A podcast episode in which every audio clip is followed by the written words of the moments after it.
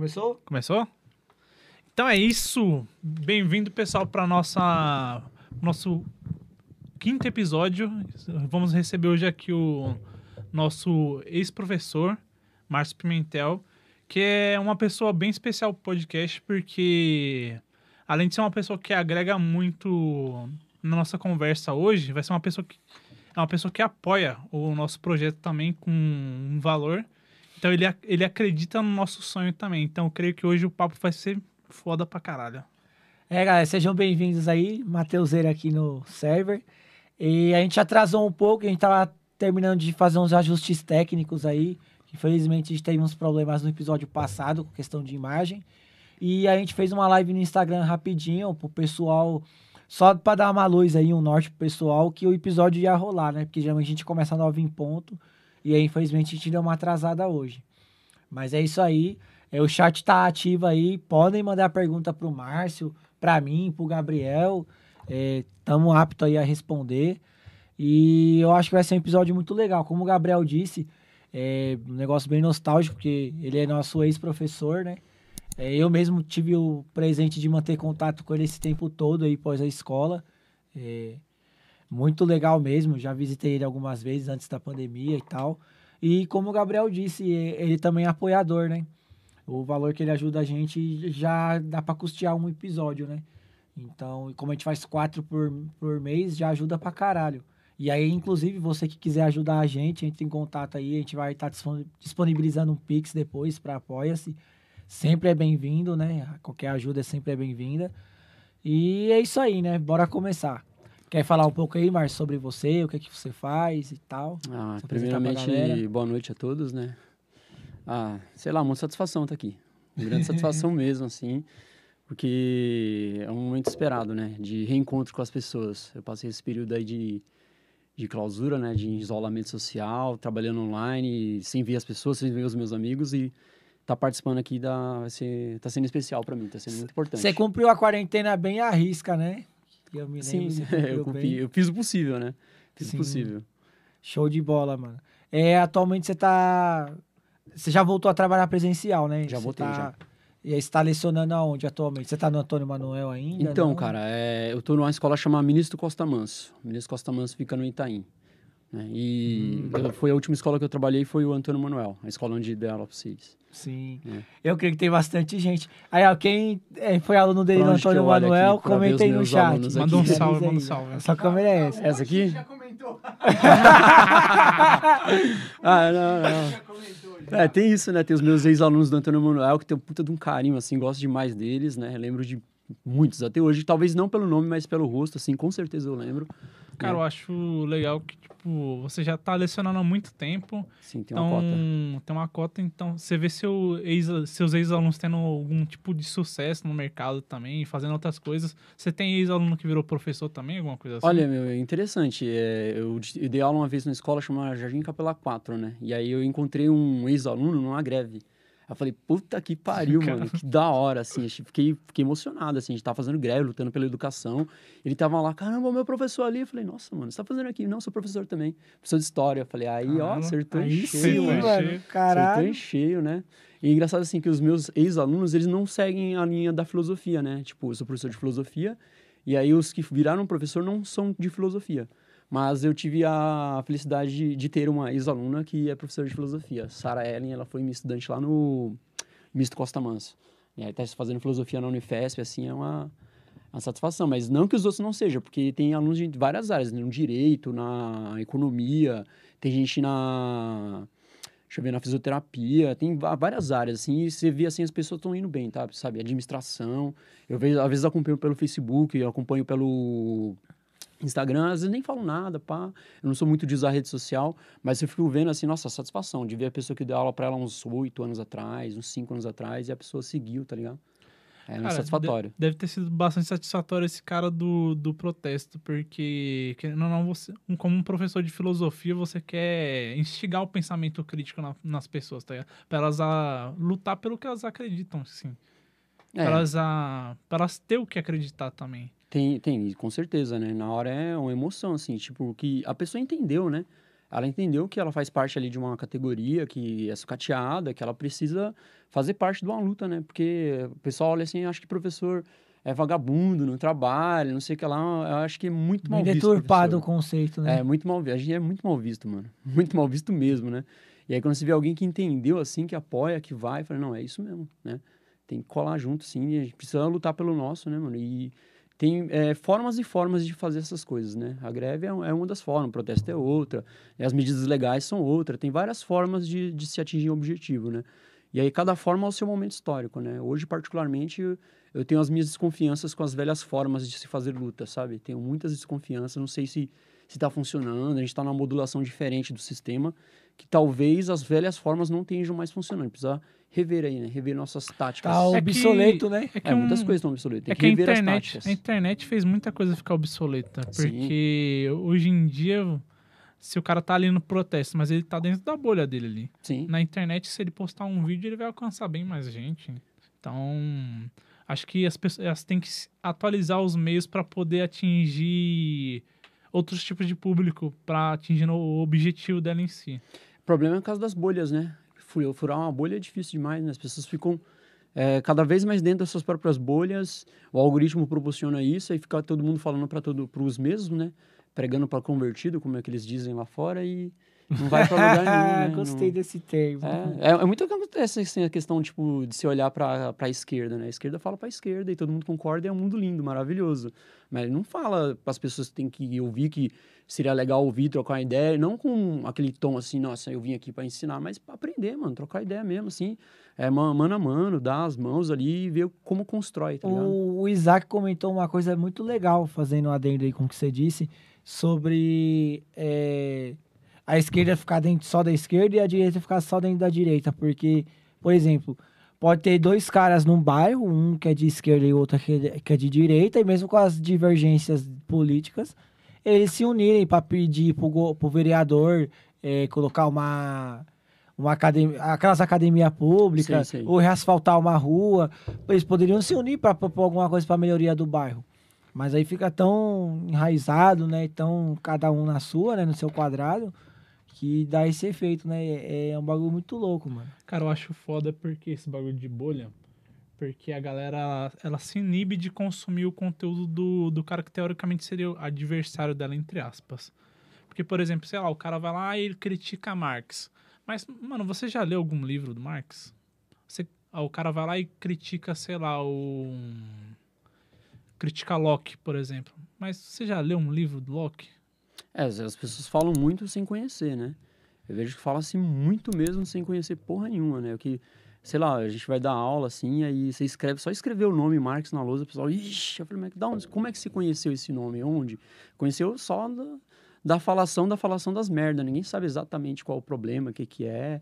E outra, né, a esquerda não é só Marx, mano, tem muita Tem muita coisa, mais. muito mais coisas, e tem coisas muito melhor que Marx na esquerda, né? Sim. Com certeza. É, o fascismo é outro, outro termo, né? Que é falado bastante à Ah, deriva sim, sem, sim. sem um comprometimento aí com É. o real significado dele. Aí a pessoa fica escutando as mesmas ladainhas de um, da galera de direita ou de esquerda e não vai atrás de ter fundamento num pensamento. Porque como que você vai criticar algo sendo que você não, não sabe do que aquilo fala em si? Olha, isso que você falou de conhecer é, aquilo que possivelmente um adversário, eu acho muito interessante, assim, porque eu pego muito essa questão do, da música, sabe? De ouvir os estilos de música diferentes, né? Eu me formei no rap, no rock, e é aquela, aquela ideia meio fechada inicialmente, quando eu curtia só rock, só um rock pop nacional, depois fui para um punk, aí ficava só no punk, aí fiquei muito sectário, só punk, punk, punk, aí no movimento punk não gostei muito, que era treta demais, aí eu me peguei no, no hardcore e abri a cabeça, assim, aí veio encontro com rap, e aí nesse negócio do hardcore, com a galera que eu andava lá na, onde eu morava, no Vila Calu, e no Jardim Capela, tipo, abriu a cabeça para começar a ver o diferente, tá ligado? Curtir coisas que eu não curtia, eu ver um pouco de reggae, ver um pouco, sei lá, de sabe, de samba, que o pessoal curte bastante, ver, ver várias coisas, olhar para a diferença. Isso aí me, me ajudou bastante a, em outras áreas da minha vida, a olhar para o diferente, olhar para aquilo que não é a vertente que eu, que, eu, que eu curto, que eu sigo. Por exemplo, hoje mesmo, eu posso ouvir funk numa boa, sem nenhum problema, né? Eu ouvia música clássica e MPB e rock. Da mesma forma que eu posso ler é, um autor que é mais à esquerda, um autor que é mais à direita, mas aí também da minha formação, né? A filosofia não, não, não é um tipo de área que acho que é o privilégio de não se fechar dentro de uma ideologia, né? Você pegar todos os aspectos políticos e ideológicos e o trabalhar com conceito é eles. de questionamento, né? É, E sem nenhum Questionar problema. tudo o que for possível. né? Nossa, eu leio sem nenhum pudor o Locke mesmo. Esses dias mesmo estava lendo aqui o segundo tratado sobre o governo do Locke para pensar numa coisa para ajudar os alunos num, num texto e sem, sem dificuldade. Assim, ah, não vou ler porque é o Locke, porque é liberal. Porra, mano, que isso, mano? Ou Stuart Mill também, que é filósofo liberal, curto pra caramba as ideias do Stuart Mill, Jeremy Bentham. São os filósofos liberais, assim, que, que é do caralho. Se eu ficar, você vê assim e olha só o que os caras estão falando, mano. Quem precisa de socialismo, tá ligado? Tem um monte de coisa aqui. E aí, sei lá, o um moleque liberal louco da internet, sei lá, doido das ideias, fala, ah, comunista. Pô, mas é uma ideia liberal, mano. Direitos humanos, liberal, liberalismo na veia, mano. Sabe? Tipo, um, um comunismo revolucionário é outra história, mano. É, democracia, falar de democracia comunismo, não, mano, é história. Tudo que a gente vê aqui é só reformismo, mano. Dificilmente você vê proposições é, revolucionárias, realmente revolucionárias, de transformação mesmo, assim, de, de mexer nas estruturas, né?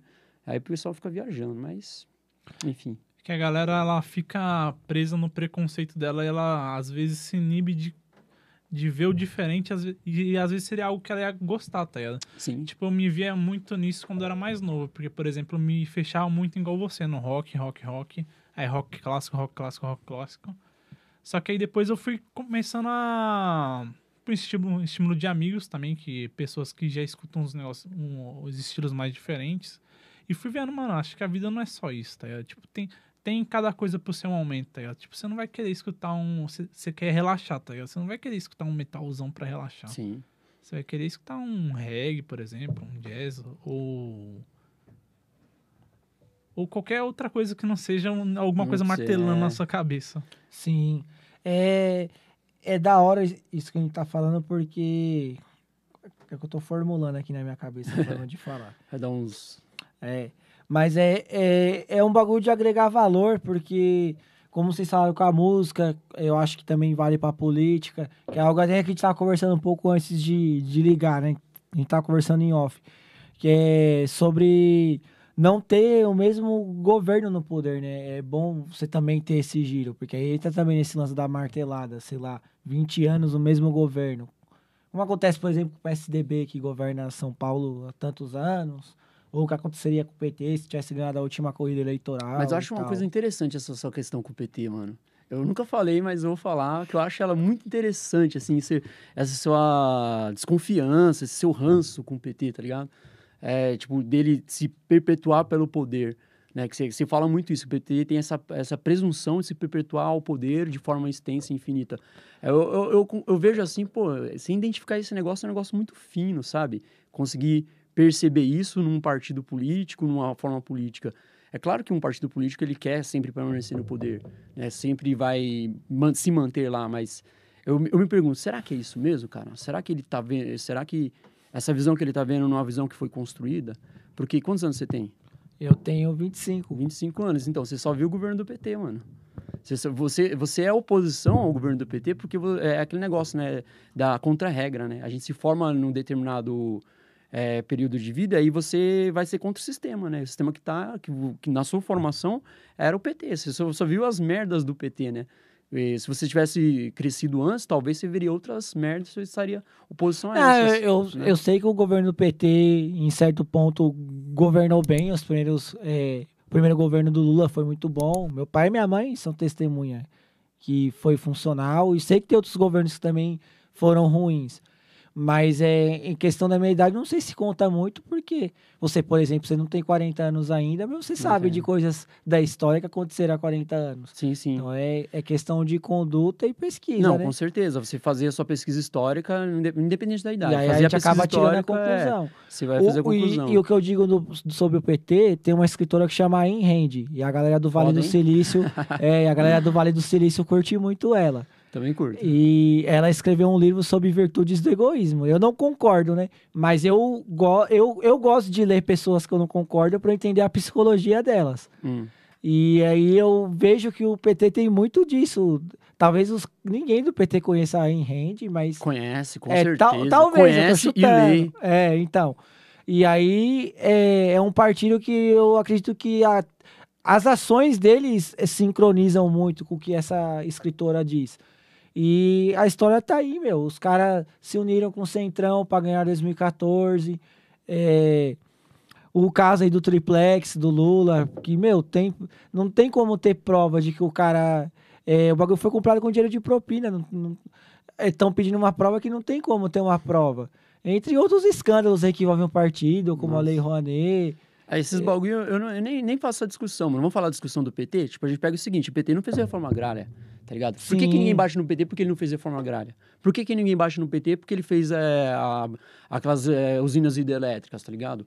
Por que foi, não fez demarcação de terra indígena? Porque não reasfaltou a né? cidade inteira. É, é, tipo assim, tem vários problemas. Por que, que ninguém fala que o PT aparelhou os sindicatos, o movimento estudantil e impediu o, o desenvolvimento? Vai bater no PT por causa de meia dúzia de, de, de, de basneira, de corrupção, não sei o que lá, porque tem foi corrupto, é corrupto e continua sendo. Só que os problemas que eu tenho com o PT, que, que se tem que ter as críticas ao PT, são problemas muito mais complexos. Mano. Na estrutura do PT, que um petista não vai falar.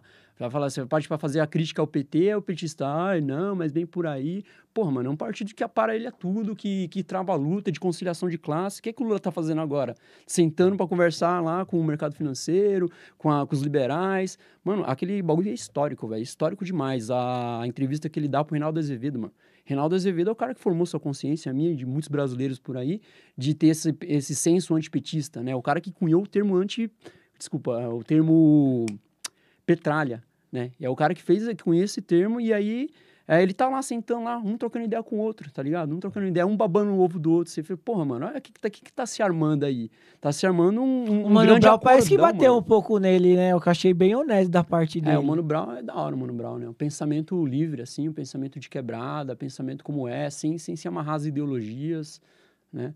Mas sem se amarrar, amarrar, amarrar essas, essas mesquiarinhas e pensar, mano, é nós aqui, a realidade, o povão, né? Embora ele não, não pise tanto no, no solo dos, do, dos pobres, não viva tanto nesse meio, mas é um cara que não esqueceu. É, eu, é, eu, né? eu comentei esses escândalos também, que, por exemplo, verba de lei Rouanet, cara, você, fa você faz muita coisa com, com, é, com essa verba que foi desviada. É muita coisa. Sim. Assim como você faz muita coisa com obras de metrô, com obra de extensão de via.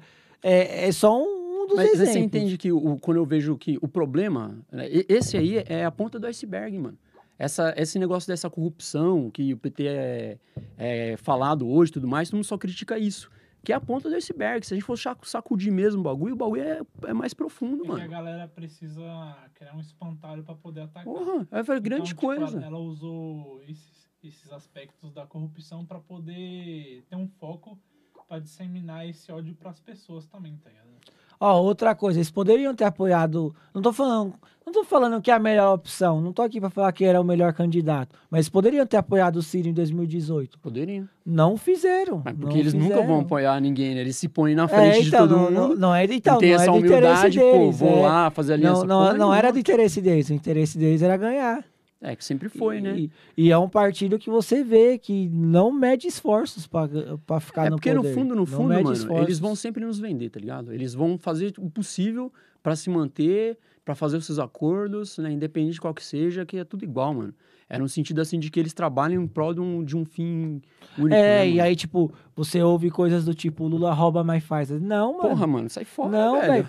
não é compatível, velho, ouvir isso em 2021, mano. Não dá, velho, pra descer um bagulho Mas é desse. que tá, a gente tem que fazer um debate mais qualificado, mano. Se a gente ficar nesse negócio aí do rouba mais faz, da corrupção, da lei Rouanet, puta, que porra de lei Rouanet, mano? Ficar pensando nesses negócios, mano, tem, negócio, tem problemas mais complexos, problemas na estrutura Sim, do poder com que não certeza. tem, mano. Por exemplo, você faz, tem que discutir o orçamento participativo da cidade. Como é que eu vou discutir o orçamento participativo da cidade se eu tô trabalhando, mano? se eu tô lá procurando emprego ou se eu tô num emprego de oito horas que eu não consigo ir numa porra de uma, numa audiência, tá ligado? De falar da, das estruturas como elas são, mano. E aí a gente fica preocupado aí com mesquinharia, que a mídia, inclusive, bate. A mídia sabe os problemas que tem, né? A mídia burguesa sabe quais são os problemas, só Sim. que ela queria, que nem o Gabriel falou, espantar. Ah, fica aí olhando aí pra corrupção, enquanto eu tô aqui, ó, entuchando o rabo do capital, né? Fazendo com que o capital é, controle e administre todo o poder, independente do governo, mano. Esses dias eu não vi, mano, a gente viu uma situação no Brasil que a gente não sabe se é real e o que, que, é, o que, que é real, o que é, que é ficção, tá ligado? E você olha assim, pô, o que tá acontecendo? Eu vi, acho que foi um, um meme zoando, assim, tipo, pro banco, pro presidente do Banco Central, tanto faz Lula, Bolsonaro, quem que seja, porque é, a figura do presidente é só uma figura mesmo. Quem manda mesmo é quem, quem, tá, quem mexe ali no capital, né? Quem controla o capital financeiro é que, que toma as decisões. E aí o político que aparece lá, mano, é, é a última coisa que aparece, né? É só, só o espantalho mesmo, né? Só o fantoche, né? É, eu só tô falando porque existe muita passação de pano, principalmente com a figura do Lula, cara. E o cara falou tanta merda quanto o Bolsonaro, Mas mano. a questão não é de falar merda, mano. A questão é, é como age, como, como opera a máquina do Estado, mano. Aí você fa- vamos fazer a crítica ao PT? Vamos fazer a crítica de como é que opera a máquina do Estado, mano. É o PT, o governo das UPP, da pacificação do Rio de Sim. Janeiro, né? Porque ninguém tá fazendo essa crítica. Esse é o problema, mano. Aí fica lá, culpa, pô, não sei o que lá, fala merda, não fala merda. Mano, é um homem, né, tá ligado? É um homem é, criado numa cultura totalmente patriarcal. Ele vai falar merda, vai falar umas merda bem machistas, umas merda bem homofóbicas, e vai continuar falando e não vai voltar atrás, porque ele foi formado assim, mano. Agora, comparar as merdas que ele fala com as merdas do Bolsonaro, acho que é, não é passando pano pra ele, mas são coisas diferentes, tá ligado? É que, assim, ainda me, me, me disponho a bater, bater na esquerda, me disponho a bater na direita, na política institucional de qual, do jeito que ela é. Mas Agora, você- o bolsonarismo é história. Mas você é não, outro mas você problema. não, mas você não acha pesado quando ele fala algo do tipo, ainda bem que a natureza criou o Covid para as pessoas verem a Eu importância. acho que foi infeliz, uma fala de um, tipo, É. muito insensível, tipo, porque, mano, foi, foi, foi a mãe dele, o tio, É porque, o a, irmão, não, amigo? porque a, a conotação que dá é, é ainda bem que a, natureza criou o, coronavírus para mostrar a importância do PT.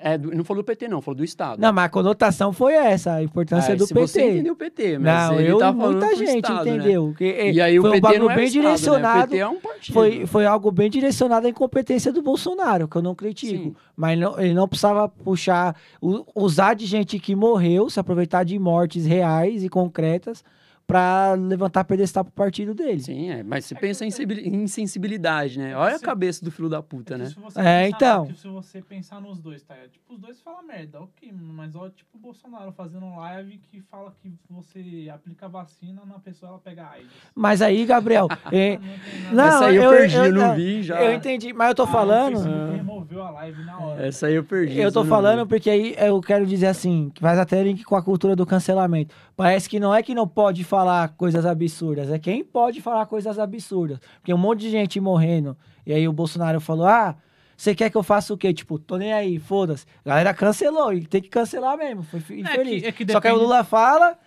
e aí... Ah, É- mas que foi o Lula que falou, é que né, depende da bolha, Matheus. Porque, por exemplo, a bolha da direita bateu no Lula, a bolha da esquerda bateu no Bolsonaro. Não, eu não Depende- vejo, eu depende- vejo que tem muita é, passação é. de pano, cara. É que você tá muito com os esquerdistas lulistas, hein, Tá mano? muitos Não, esquerdistas, tô não, Tá mano. com o povo que É gosta que do Lula. realmente. hein? Por exemplo, não, é meu- que meu realmente. meu tio tá que é no- tá no- bolsonarista, tá ele no- bate no Lula direto. Não, mas, não, mas eu sou uma pessoa sensata também. E tem muita gente É sensata. claro, né? Já, Só que o problema é que tá no nível que tem gente que pode falar e tem gente que não pode falar, mano. Mas assim, mano, eu tipo, fico pensando. sério Igual mesmo? aquele papo de regulamentação da internet, é controle de informação Mas total, é, é aquele negócio, eu fico aqui nessa discussão. eu fico, O certo ou errado é atrelado ao ponto de vista, mano. Você não pode definir o certo e errado. É é muito perigoso esse bagulho de regulamentação da internet. É, já é uma outra coisa pra ser pensada, né? Porque, que nem no, no assunto anterior, essa dicotomia Lula-Bolsonaro, Lula-Bolsonaro, porra, tô cansado pra caralho desse papo, mano. Sim, De verdade, mano. Eu acho um papo, tipo, nada produtivo, que Sim. não vai pra lugar nenhum. Com certeza. É, tá ligado? Ô, Lula, ô, Bolsonaro, vai, vai se É, a gente tá falando mano. de fome de poder, né? É, mano, tipo, a gente que- tá falando das É. características da fome do Eu, poder. eu fico olhando, porra, mano, tipo, sério, fazer essa discussão Lula-Bolsonaro, mano, o debate é tão mais complicado, o negócio, as estruturas são tão mais finas, tão mais delicadas, Sim. você vai ficar Lula-Bolsonaro, mano, o negócio é outro, tem- é outra questão, vamos discutir a outra questão? Aí sim a gente entra num debate qualificado, fazer uma discussão legal, tentar desmen ver o que tem na estrutura, porque ficar falando Lula-Bolsonaro, então o Lula quer que ele fale dele, o Bolsonaro quer que fale dele, Sim, né? claro. Eu- eu- há um certo tempo atrás, eu, eu tava tentando é, ver uma certa incompatibilidade na- nas duas figuras, só que a forma como as coisas estão montadas hoje, parece que existe uma, uma espécie assim de, de necessidade que as duas figuras estejam equivalentes, sendo que historicamente elas não são equivalentes. Né? Enquanto figura histórica, o Lula não, não tem equivalência nenhuma com o Bolsonaro. Uhum. Enquanto pessoa, sujeito humano ali, não tem equivalência nenhuma. Você está falando de, de um psicopata que ri de pessoas que estão morrendo, Sim. você está falando de um chocro que né, que por acaso foi presidente e líder sindical, os caralho. São, Sim. são du- duas figuras humanas muito diferentes, que não são Com comparáveis, certeza. né, mano? E aí quem estuda história vai ver que são duas figuras humanas diferentes. E aí quem é um pouco mais jovem, assim, ah, tem 14, 13, 15 anos, não conhece, sabe que é o Lula que a Globo disse pra ele, o Lula que o Renato Azevedo falou pra ele. Não, não conhece o Lula lá atrás, que fazia as greves, inclusive entregava as greves, né? As críticas que a gente vai ter ao Lula, né? Que o, ele, ele é o líder sindical, tá no alto da greve, invés de radicalizar a greve, não, não, não, vamos parar a greve aqui vamos negociar. Que porra de negociação, mano? Tá no alto da greve, você tem que meter o pé, mano. Tem que sair pra cima, sabe? Tem que é, fazer de forma mais, digamos, mais, mais incisiva. E aí não tem, né? Por quê? Porque o partido. Se a gente for olhar pra história também, tem muitas coisas, mano. O que que a, a, a criação dos partidos no Brasil, né? A quem serviu a criação dos partidos políticos, seja de direita, seja de esquerda, lá no final da ditadura civil militar e o começo da democratização, Sim. mano. Tudo isso aí é, é coisa pra ser discutida. A gente fica aí nessas mesquinharias de, de direita, esquerda, Lula, PT, sei lá, mano. É meu viagem. É que se você fica nessa conversa, você tira o foco do que é importante, né? Porra. né? Com certeza. E aí uma coisa que eu queria falar sobre regulamentação, né? Eu não estudei muita coisa sobre regulamentação de mídia, nem de internet, né? Não, confesso pra você que não estudei o debate recente, acompanhei das eleições anteriores, né? Eu cheguei a ler uma parte do, da proposta e, assim, negócio generalista para generalista, tá ligado? É um negócio muito gené- genérico. E nada diz ali que vai, é, até onde eu li, né? Que vai é, proibir ou não alguma coisa, tá? Tá em aberto. Há uma coisa que que abala o sistema assim, não é calar sua boca no YouTube, né? É, é como é que você distribui os meios de comunicação entre as grandes famílias, mano. Quando se fala em regulamentação da mídia, você não tá falando em calar o youtuber ou o influencer. Você tá falando na distribuição né, de, de, de, de meios de comunicação, né? O monopólio, né? Não dá pra um... um... É monopólio de informação, exatamente. Sim, é, mano, você não dá pro cara que é dono da rádio, ser dono da televisão, ser dono do jornal e ainda ser dono, ser, ser dono do partido, mano. Não dá, mano. E é, e é esse que é o, debate que é o debate que tá posto quando se fala em regulamentação da mídia. E aí quem, quem tá na mídia, quem tá lá na ponta lá, fala assim, não, é censura, é o caralho, porque ele sabe que ele vai se fuder. E aí ele vai lá e usa o peão, né? Usa o, o papagaio. Você, nós aqui, por não, não pode regulamentar, porque vai cessear minha liberdade, cessear minha liberdade. Porra, mano, não vai cessear a liberdade de ninguém, a sua liberdade já tá cesseada, mano. Só que o Você foda já tem cerceamento de liberdade quando você tem um grupo só falando, mano. Quando você tem algumas famílias só colocando as Então, mas aí dela. não, não é isso? É, é um, vai ser um grupo só que vai. Já tem.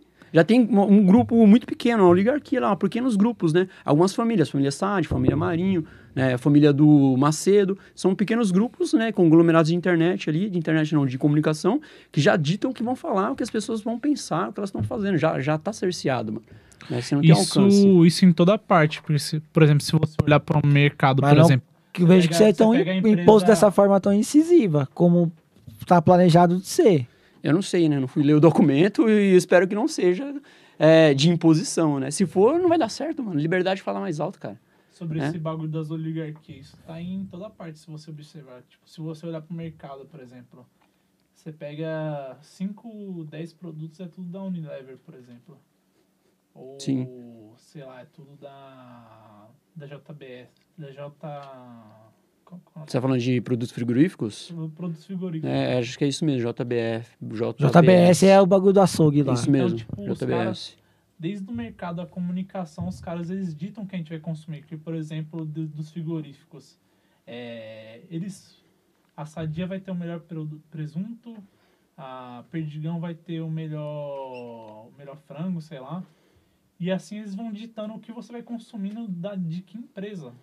Tipo, você tá falando no núcleo central, né? Você tem É. uma controladora que distribui para as outras marcas, aí você tem uma ilusão de, de, de escolha, né? Sim. É muito interessante isso, né? Eu olho assim essa coisa, olha que coisa interessante, né? Essa, essa parada da, da, da, da Unilever, de você ter grandes conglomerados. Com, conglomera, com, ah, Conglomerados. isso aí. De coisa, né? É, Fico olhando, é bem interessante, cara. E ge- gera essa ilusão de escolha, né? Pra gerar uma ilusão de competitividade, né? Bem, bem interessante. E o, e o foda disso é que, por exemplo, se você olhar os mercados que estão surgindo no, nesses pequenos centros, tá ligado? Tipo, tá saindo o cara que ele era pequeno, que ele não tinha tanto alcance financeiro assim pra ter um produto mais barato pra poder vender mais.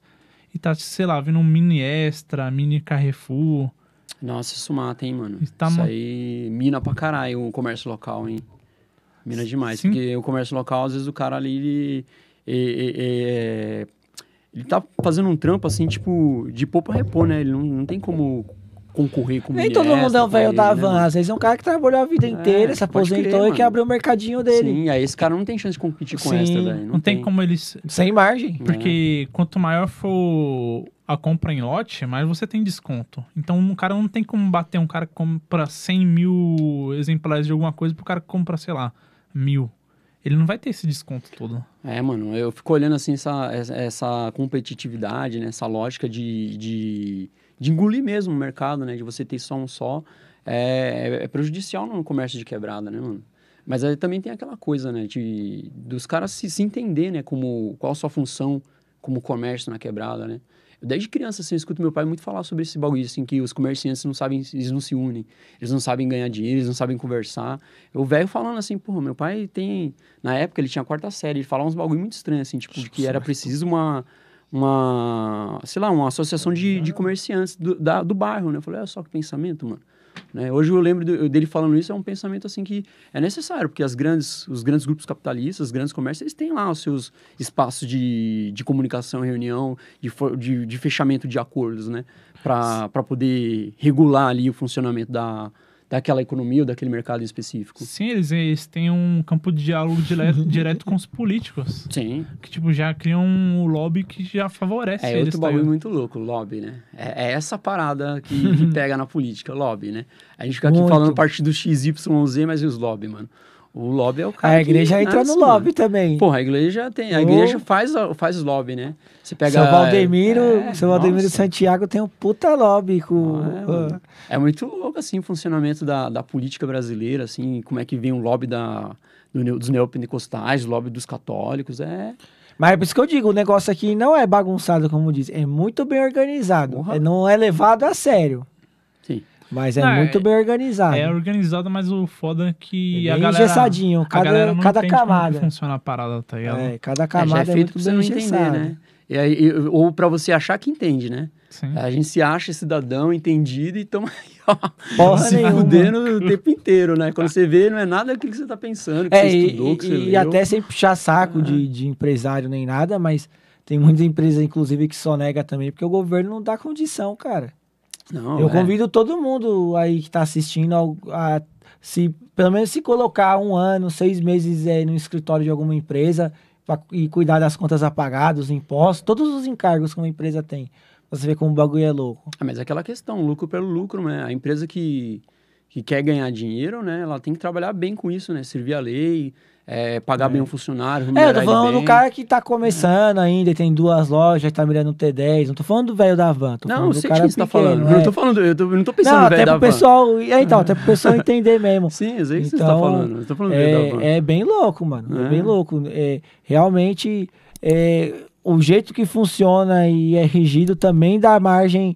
Não, é justificável, mas dá margem para que as pessoas usem isso de desculpa para trabalhar errado. Quem trabalha errado. Ah, eu não sei, nunca trabalhei na área, eu não manjo, assim, de como é que funciona, sabe? A Não sonegação é um bagulho que tá- tem acontecido muito. E ano que vem vai acontecer mais ainda por conta da eleição, porque como tem eleição e usa-se muito fundo partidário, a fiscalização dá uma Uhum. dá uma congelada. Então, muita empresa eu, eu creio que vai aproveitar para sonegar o que puder ano que É, vem. parece que tem a ver com a cultura, né? Com a cultura de sonegação no país, aí... aí eu não sei dizer. Fico olhando Olha, eu é tive, um cri- eu tive já muitas críticas severas com sone- sonegação. Ainda acho errado, porque nesse sentido não está atrelado à moral, está atrelado ao jeito certo e errado de funcionar que a Constituição eh, propôs, né? Então é errado, né? E, e- é um tipo de errado que não muda por ser dessa forma, não é minha Deixa eu ver se eu opinião. entendi. Se, se, é, ela acontece porque as condições dadas já são, são as condições que o governo colocou, assim, a burocracia estatal faz É, com que ela tem, aconteça. é, realmente, não é exa- exagerado. Tem cara que se não sonegar, ele quebra, mano. Tem cara que. Tem, tem- e aliás, tem muito cara que às vezes quebra por causa disso. O cara trabalha direito, certinho, mas o governo não dá condição pro cara e aí o cara não aguenta. Mas é muito louco, a sonegação, tipo, é uma espécie do cara, uma forma do cara, é, ele, ele- ele- é corrupção Você vê- fina. E aí esse dinheiro não vai pro governo, que não vai para um orçamento específico lá, que pode ser voltado, sei lá, na falta É, é uma droga. no coisa do- É uma sei lá. droga.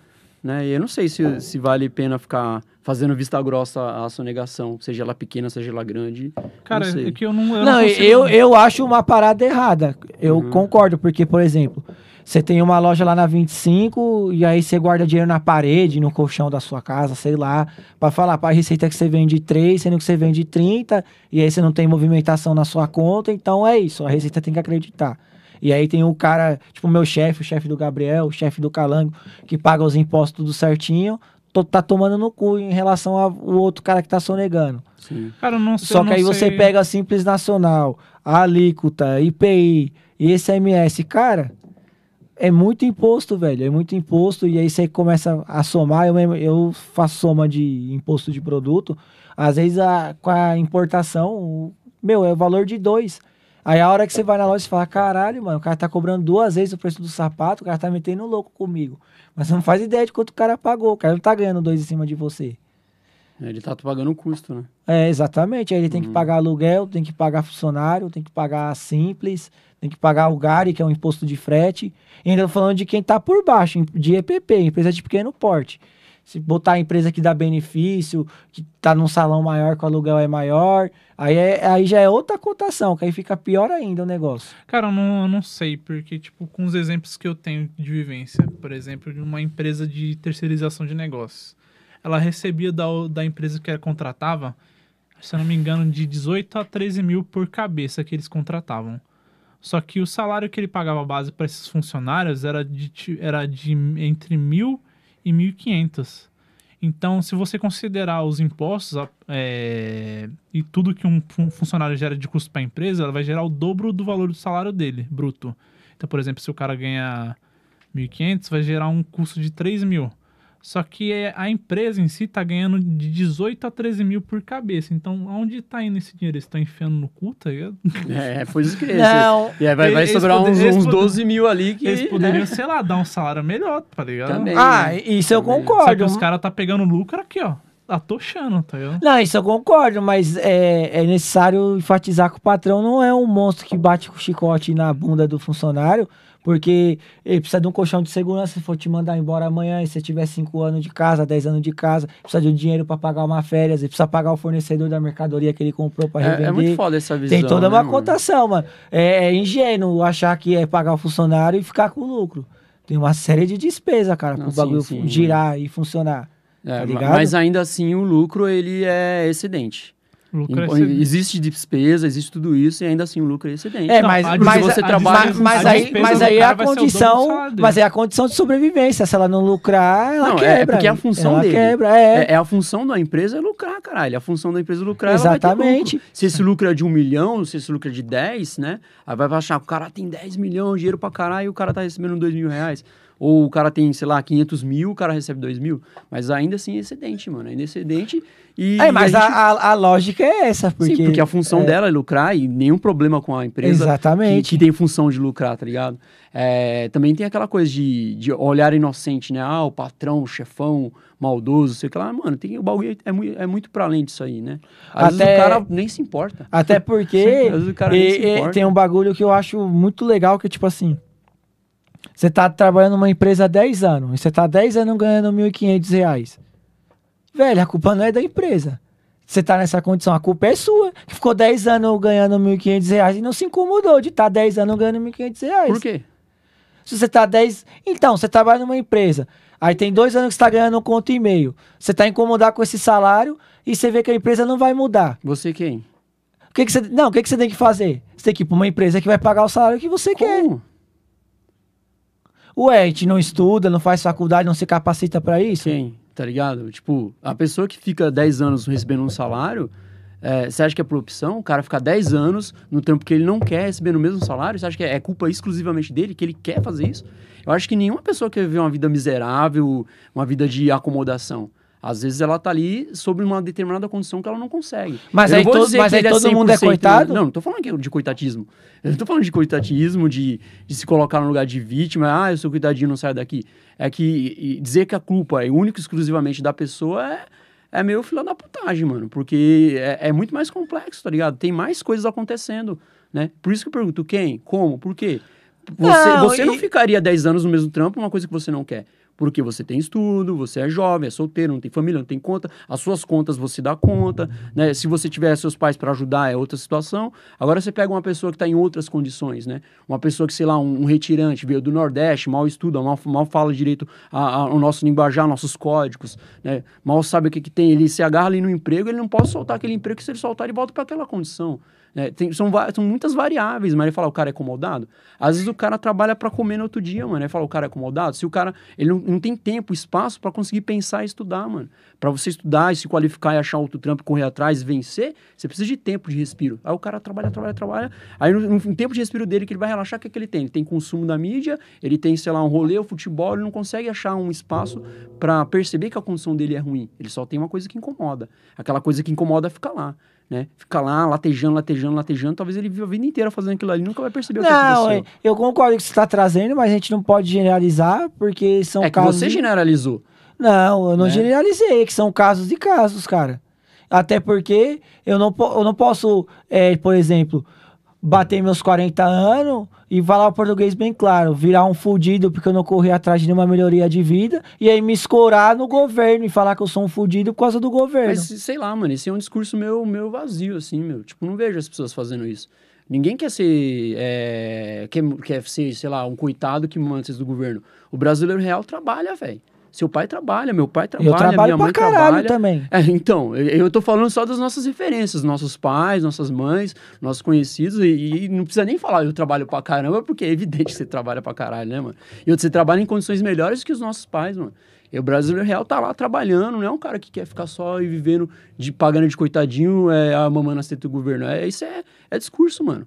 É discurso do discurso do discurso. Claro que tem uma pessoa ou outra ali que é um, que é um pilantra, que é um acomodado, que é um folgado, mas é, esse não é a imagem do brasileiro. Esse Cara, não é, é mas também é importante não, não, não, não fazer imposição de, so, de, de sofrimento, porque, tipo assim, é, vou, vou, até falar de uma situação. Eu, eu trabalhei numa empresa que o, o, tinha um cara que ficava puto comigo, que eu não, tipo assim, eu não tinha os custos que uma pessoa que tem filho tem. Só que, cara, eu não. Exatamente isso, eu não tenho filho. Então, porque eu tenho que viver uma vida de quem tem filho não, se eu não tenho filho? Exatamente. Entendeu?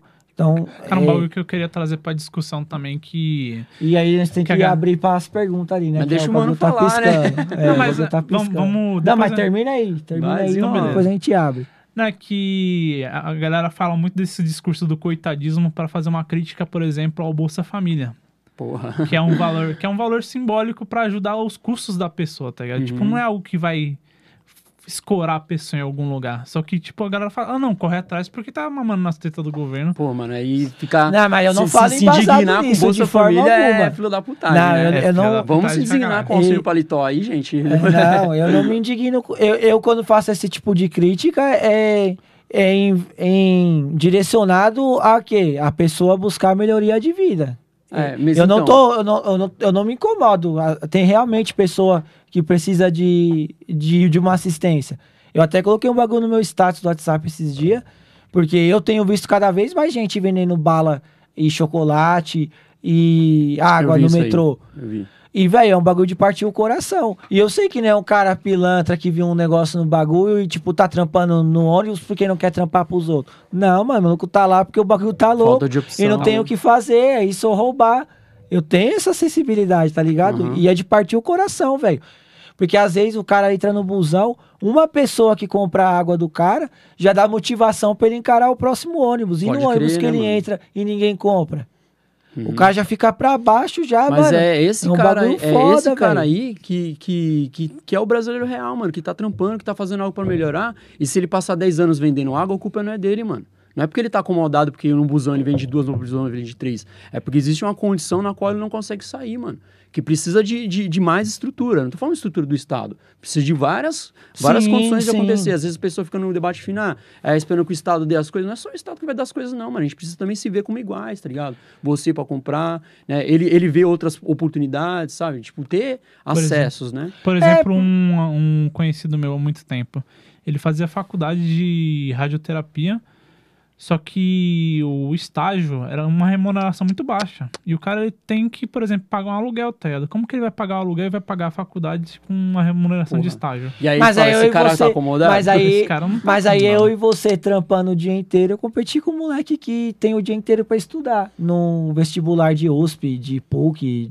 e alguma pública aí da vida. Aí vai falar assim, ah, você é um acomodado aí que você não for fazer universidade, não for fazer universidade, não tá na SPM, né? Que você é um acomodado, mas o que, que você fez? Você trabalhou a vida toda, mano. Você se esforçou, fez lá o seu corre, mano. Aí vai falar que você é acomodado porque você não se formou na ECA, né, em audiovisual, Sim. porra. Não, lógico, não. É, Sim. é importante. É Esse importante discurso não seu aí generalizar. fundamenta essa coisa de falar que você é, é- é- é- te cabe, tá ligado? Esse discurso aí de que você colocou agora há pouco, de falar assim, ah, que o cara é, é, é culpa dele ele ficar naquela condição, né, mano? Porque às vezes as condições você tá dentro dela não dá pra ver, mano.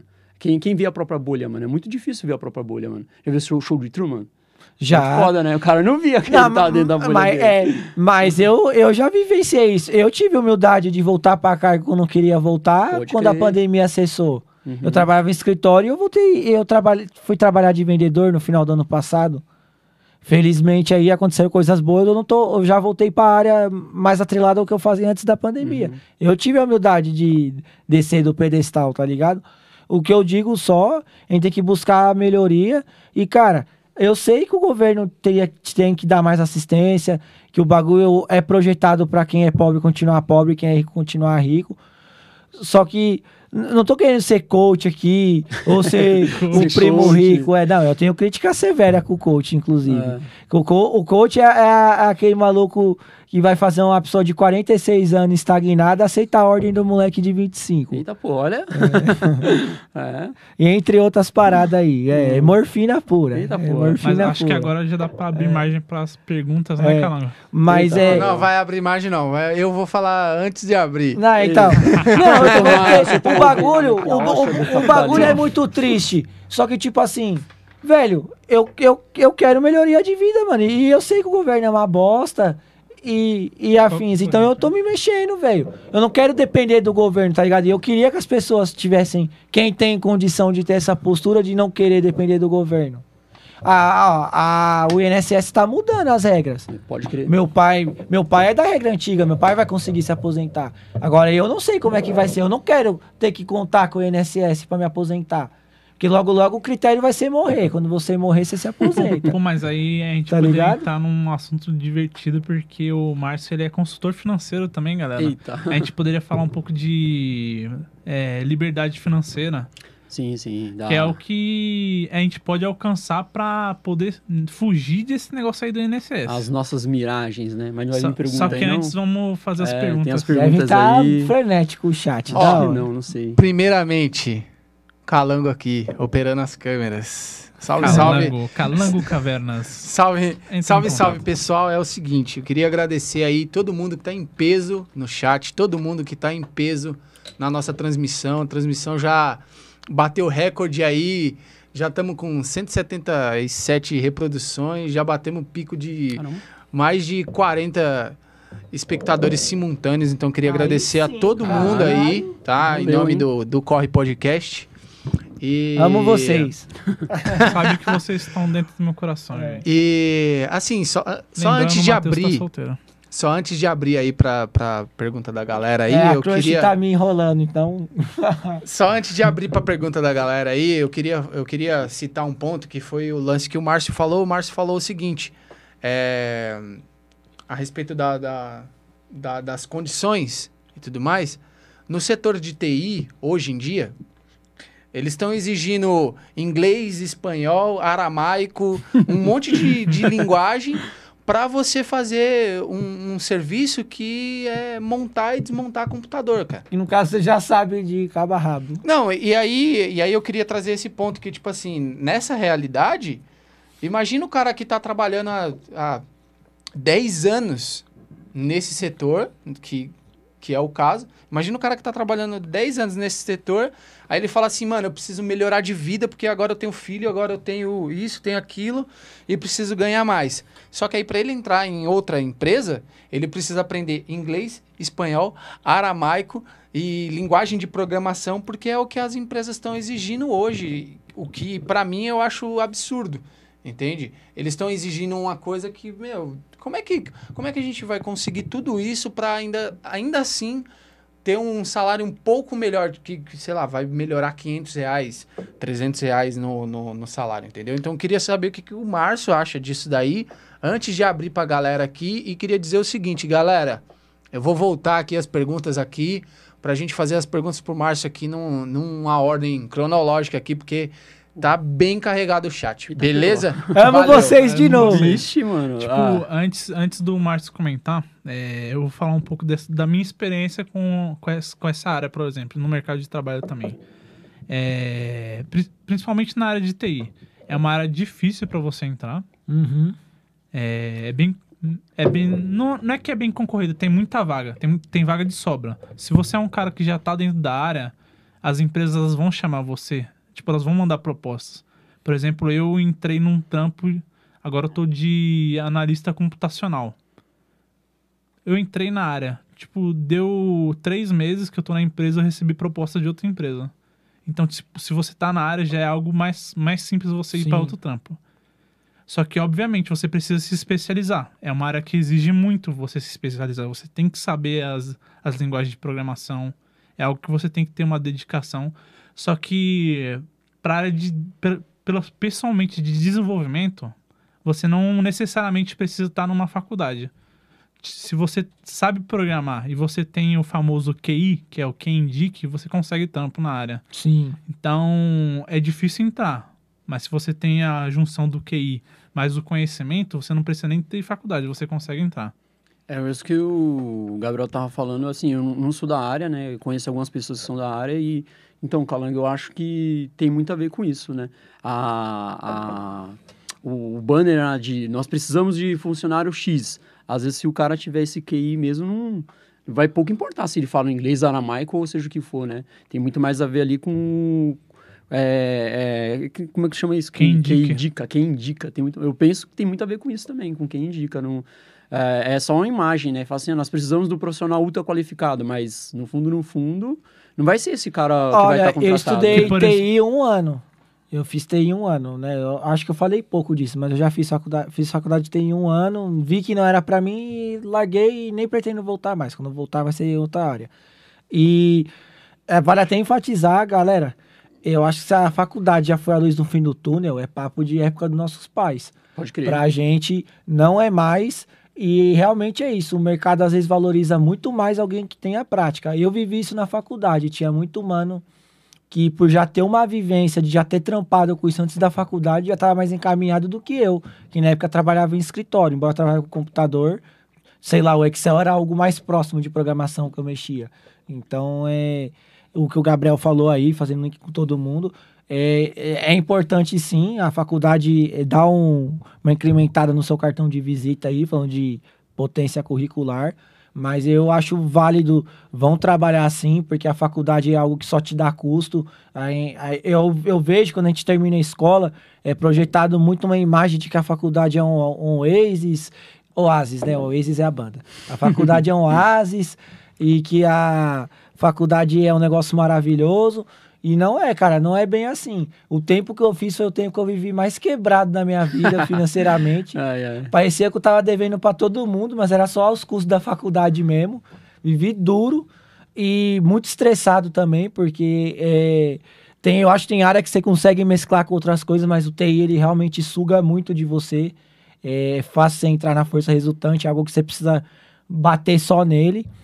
E vão procurar a vivência também, trabalhar na área, fazer um estágio, um curso técnico. Tem, curso técnico de TI tem tido mais valor que faculdade. É, pessoa... Gente, você não precisa necessariamente estar no emprego formal para trabalhar de TI. É. Por exemplo, se você for um desenvolvedor, tem sites, por exemplo, o Get Ninja ou, por exemplo, o Freelancer, que Sim. você trampa para gringo fazendo um códigozinho sem faculdade, sem nada, ganhando em dólar. Então, por exemplo, o curso de programação, se você vê num site aí, eu esqueci o nome do Uma site. escola que chama Na Udemy, Udemy, que é muito Udemy. boa e vende os cursos baratinho. 40 conto um curso de Java, JavaScript. Você pode pegar esse curso, fazer E é e, vitalício. ganha- e ganhar, e ganhar em dólar. Ô, então, Gabriel, então, tipo assim, um mano que ele faz esse curso, suponhamos, da, o- como é que fala? O Demi? O Demi. Udemy, né? É, ele não precisa ter esse currículo fodão, assim, ele, ele acha uma vaga disponível para ele numa plataforma? Porque pelo que o Calango falou assim, tipo, tem as empresas que estão cobrando um profissional ultramente qualificado. Aí o cara, ele tá numa condição de trabalho na qual ele não consegue se qualificar, logo ele não acessa aquele trampo. Mas dá para burlar isso então? Dá pra burlar. A, a, a. Udemy é tipo um crescer, tipo um Nurap, tipo aquele QP da Julita que encaminha para mercado. Só que aí no caso da Udemy é nichado pra esse. Não, a Udemy é uma plataforma de Sim, cursos. Ela é. tem vários, diversos cursos. Ó, a, U- a Udemy é muito boa e, tipo assim, minha, minha namorada já fez curso de marketing na, na Eu fiz Udemy. uns dois cursos lá. aprendeu coisa pra caramba, a Udemy é muito boa, mas no, no ponto onde que eu citei aí, é porque assim, é, tem muito profissional como eu que tem conhecimento, só que tipo assim, eu quero entrar numa empresa melhor, só que os caras exigem umas coisas que às vezes parece que força, e aí o que, o que eu tô querendo dizer é o seguinte, parece que força você a não entrar naquela, naquele emprego. Parece que, tipo assim, a, a empresa tem uma equipe fechada e, tipo assim, ó, vamos colocar aqui que a gente quer um cara que seja, tipo, o MacGyver da, do TI, entendeu? Porque a gente não vai conseguir esse cara. Existe, existe profissionais desqualificados, sim, no mercado de trabalho, entendeu? Existe esses profissionais desqualificados. Só que, tipo, as empresas também, às vezes, meu, é um negócio que, tipo, você poderia crescer lá dentro. Cara, eu não vou, É, é. eu não vou passar pano não também, Calango, porque isso Entendeu? acontece mesmo. Por exemplo, tem, Não, então, tem, é, tem- é, é não, porque... deixa, deixa eu terminar. Ra- rapidão, rapidinho. Pode falar. É porque dentro do assunto que a gente estava falando, eu, ve, é, eu, eu, eu vejo que acontece muito isso. É, é, é muito fácil a gente se especializar, por exemplo. Ah, vou tirar uma certificação Microsoft, uma certificação Linux e tudo mais e tal, essas coisas. E aí a gente vai buscar isso daí dentro de, de alguma empresa. Mas dentro do que vocês estavam conversando aí, acontece muito isso, cara. De tipo assim, mano, que o Matheus falou. Às vezes, é. Desculpa, o que eu tô falando de forma bem é, é, resumida. Mas o Matheus falou: ah, a culpa é do cara porque ele tá ali naquela empresa, tipo, mano, todo aquele tempo. Só que às vezes, mano, o cara tá ali, ele ganha aquele salário, ele vai, tipo, mano, sair daquela empresa pra ganhar, tipo, 200 reais a mais. E, tipo, ele tem que ter um puta de um currículo, cara. E às vezes o cara também não tem esse tempo hábil É, pra exatamente. poder. Cara, eu não vou... Entendeu? Eu acho- Exatamente. Eu não sei, eu, eu acho que era o que o Márcio estava Não falando. vou- Não, eu não e- ignorei esse ponto, só acho que tem uma certa relatividade. Eu não vou passar pano pra, a empresa não também, porque eu tenho exemplos reais de dois amigos meus que falaram que, é- que as empresas deles estavam contratando gente ou Mackenzie ou USP.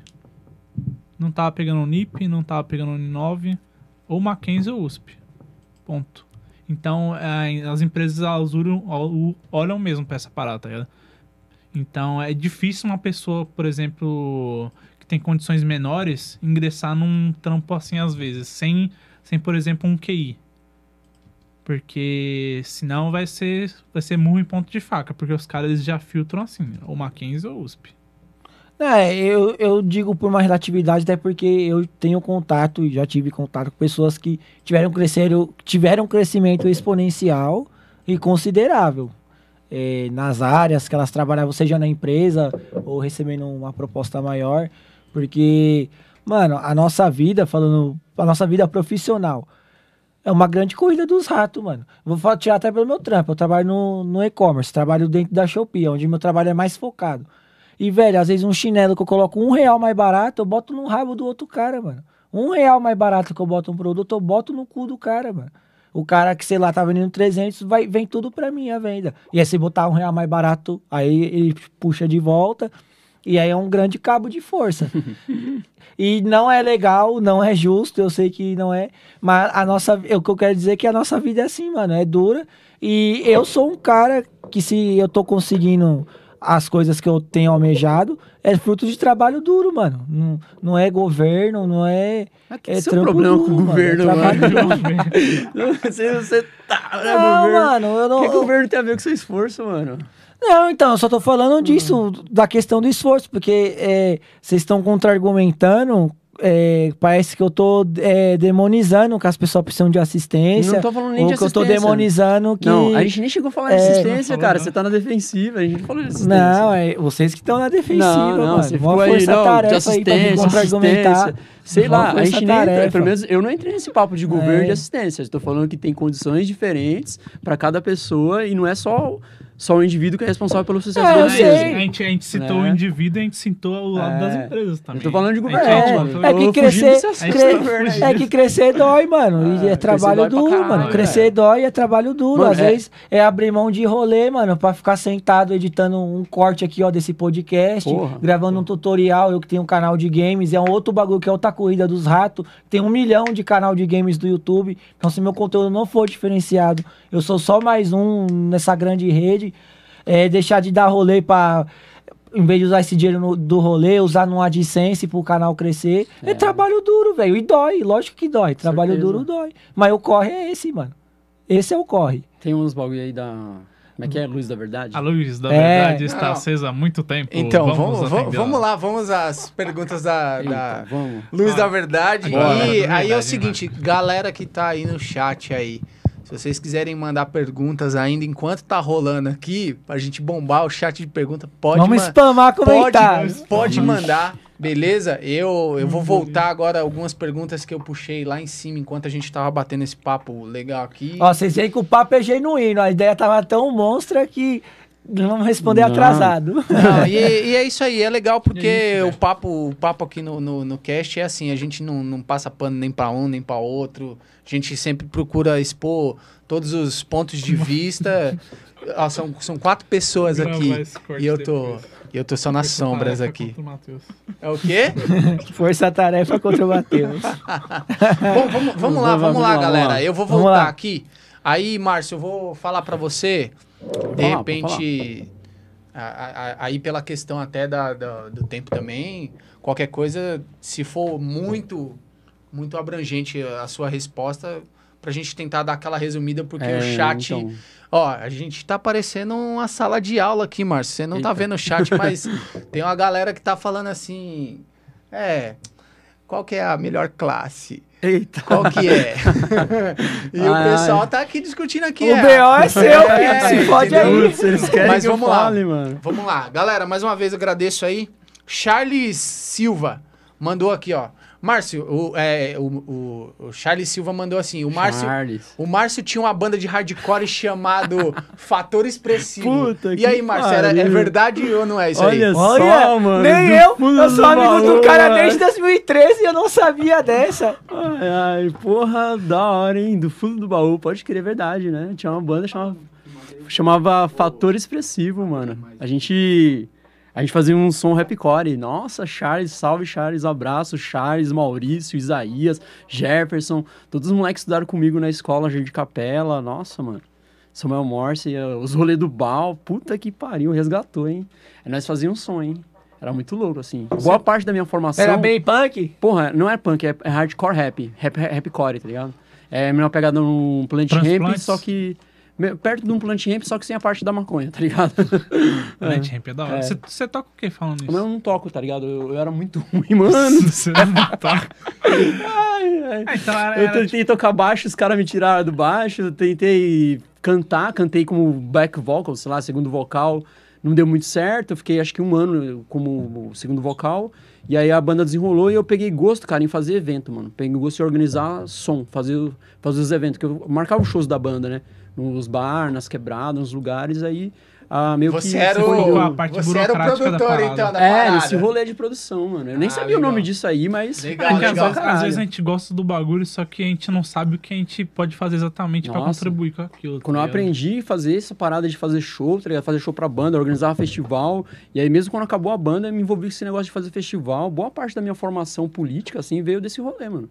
Veio do rolê com esses moleques da escola, de curtir um som, de escrever. É que também do Curtia pra hardcore caralho, tem mano. bastante influência política, né? mano? Tem, mano, é uma formação política do caramba. Eu fico pensando, porra, mano, como é que acontece hoje, tá ligado? Não, quer dizer, eu já entendo, demorei pra entender como é que o, a, a- dentro do movimento rock and roll, assim, que tem um lado político mais, mais aguçado, as pessoas se debandeiam pra, pra uma, sei lá, pra um pensamento não político ou acrítico, sabe? E O hoje eu, Moura. é, então, é, é, eu, é, hoje eu já entendo isso, né? Demorei pra entender, pra aceitar, mas faz sentido, tá ligado? Faz todo sentido, mano, que, que seja assim, porque tem a ver muito com a questão da indústria cultural, uma cultura de massas, a crítica também, o cara separa a obra do a obra do, do artista, tem uma série de coisas, né, mano? Que também tem cara que nunca parou pra ler uma letra do Pink Floyd, né? É mesmo que Por isso que- lesse, mano. é, tem isso, né? Você viu o cara, o Roger Horton veio aí no Brasil, o pessoal, é, sei lá, né? Ficou, foi contra, não sei o que lá. Mas mesmo que lesse, eu acho que é porque aquilo ali é um produto, né, mano? O cara se envolve com aquilo é como se envolve com, com a Coca, com Star Wars, com um produto. Não se envolve com aquilo como, uma, como um conhecimento de fo- autoformação. São poucas pessoas que vão se envolver isso como um conhecimento para se formar, para levar isso para a vida. É só um produto que ele consome. Você usar a, banda, a camiseta do Ramones e pouco se fuder para ideologia punk, sabe? Tipo, é só produto, mano. É. E aí é assim que funciona. É que também depende do engajamento do cara com a banda. Que, por exemplo, eu. Eu gosto muito de Pink Floyd. Aí tem o álbum lá, é, é, Animals. Aí eu fui ver qual que era da parada. E o negócio era um livro do George Orwell. É inspirado na o- Revolução dos que era a Bichos. Revolução dos Porra. Bichos. Aí eu fui lá, É. comprei o livro, li. Então, mano, depende muito do interesse do Você cara. se tá envolveu para além do produto, né? Pra Você teve do- uma relação de conhecimento com uma coisa que para você não é só um produto de um som da indústria cultural. Você é, quis, ir, quis ir no, no objetivo, talvez, primário ali de quem produziu aquele negócio. Eu cheguei É. na E-Hand pelo Berserk, pelo anime Aí, ó. Tem a questão de você chegar a produto. Eu cheguei em vários pensadores, no Rousseau, por meio do Renato Russo, quando eu curtia rock. O Nietzsche eu já acompanhava e aí o Berserk aguçou também. E ó, outras obras vários. também. Tem muita obra É. que citam Raul Nietzsche. Seixas tem Schopenhauer, mano. Tem vários bagulho, Então, mano. por exemplo, se você lê Dostoiévski, ele cita muito outros, outros filósofos também. Do caralho, Dostoiévski, mano. Dos escritores, assim, que eu mais gosto de ler. Não é o meu favorito, mas eu gosto de ler. Eu leio sempre uma coisinha ou outra, né? Não, não cheguei a me jogar nos livros de cabeça, não. Vou ler inteiro esse livro, mas se eu posso estar lendo um capítulo, se eu posso estar lendo um conto... Eu sempre viajo bastante, Dostoiévski, mano. Cara, eu tenho dois livros dele lá em casa, que é o Os Irmãos Karamazov Essa aí é a clássica. e o Um Jogador. Ah, um jogador. E os Irmãos Karamazov eu acho incrível, cara, porque ele cria... Ele tem três irmãos que tem três personalidades distintas. Ele consegue ramificar os pensamentos dele através desses três personagens. Por exemplo, tem um personagem que ele é o mais inteligente, o mais culto. Aí ele que vai fazer essa, essas citações dos, dos filósofos Uhum. anteriores que, que ele curtia. Nossa, o Dostoiévski ele tem uma capacidade de, de, de, de transparecer uma ideia filosófica no meio de um personagem que é muito incrível, mano. Tem um livro dele que eu tava lendo, é, Memórias do Subsolo, acho que é isso. Que a, a- o prólogo do negócio já é uma reflexão altamente filosófica, mano, que vai nas raízes da psicologia. Eu falei, mano, olha só, velho, que bagulho fino. Aí quando começa o livro mesmo, que é o personagem, você já tá, já tá, você já tá sacando as ideias, né, do que que pega. Dostoiévski é foda. Mas eu, tenho um outro auto- autor preferido aí que, que é assim, que é a minha paixão, assim, é um cara que eu leio mesmo, assim, eu gosto de ler, pegar e sentar os livros e desbulhar, que é o José Saramago. José Saramago é um dos escritores mais foda, assim, mas... Eu nem sei qual, qual que era a pergunta mesmo. O trabalho É. de convencer é a colonização do outro. Porra! É dele essa frase. Olha. Qual que era a pergunta mesmo aí? Sobre... Agora, pode passar pra próxima pergunta. Não, é, não, é que o a- assunto vai indo, vai É, indo, né, indo. Tem falam pra- bastante pergunta, É, galera. do Charles a gente falou, né? É, do Charles aí do é. mencionou aí, valeu, salve, salve, valeu, satisfação, mano. Devo muito a esses mano aí. Devo muito a esses mano. Valeu Charles aí pela, pela pergunta aí. É, vamos lá, o Vanderlei Rafael da Silva perguntou. Eita, o pezão. ele perguntou assim, ó. é, pergunta pro Birigui. Ele, desde que entrou na live, ele tá falando: Meu Birigui, meu Birigui. entendeu? Birigui. E aí, Porra, mano. aí ele mandou, ele mandou assim: Salve fala, aí, pessoal. Eu vi seu comentário, mas tá tudo certo. fala, fala, pro, S2. fala pro, Birigui, pro Birigui como está sendo o processo de autocuidado antes e durante a pandemia. E como ele está enxergando um caminho para as novas possibilidades dentro da educação e com o ensino médio. Eita, Nossa, eu falei bonito. Porra, mano. Caraca! Nossa, O maluco fez um PHD pra fazer essa pergunta, cara. Caralho, mano. Eu respondo por onde? Pelo Birigui? Responde pelo Birigui Ah, primeiro. mano, é que Pe- Pezão é um dos caras assim, mano, é um irmão, tá ligado? É, tipo, é um mano, é um dos meus iguais, assim, que alto o máximo respeito. E aí o pessoal tipo, me, me deram um apelido, você falou sobre apelido antes de começar aqui no off, né? Me deram um apelido que era um apelido é, meio cho- jocoso, assim, né? Esmiliguido, sabe? Esmiliguido, que é magro, meio alto, assim. Todo des- desconjuntado no ensino médio, né, mano? Aí ele, ele- é, o Pezão, mano, tipo, é um bagulho assim, não sei qual que era do Pezão, que ele não gostava desse apelido. O pessoal me zoando pra caralho, o Pezão não cara mais louco do rolê, que era dito como o mais louco do rolê, não usava esse apelido, né? E aí, pra meio que descontrair, pra, pra me trazer pro rolê, ele me chamava de Birigui. Por causa da, da Rock Go, tá ligado? Da, ele assistia Rock Go, os caras lá falando da narração. MTV. Ah, lá de Birigui, de Birigui, tá ligado? e aí pegou, mano. Só ele e a família dele me chamam de Birigui. As outras pessoas é ou Esmílio, a parte do Esmílio do, ah, tipo, ficava com raiva. E a- acostumei, gostei. E, e virou Esmílio, tá ligado? Tem um rolê entre as pessoas, os caras me chamam ainda de Esmílio. Eu tinha uma tag na rua que era de Esmílio, tá ligado?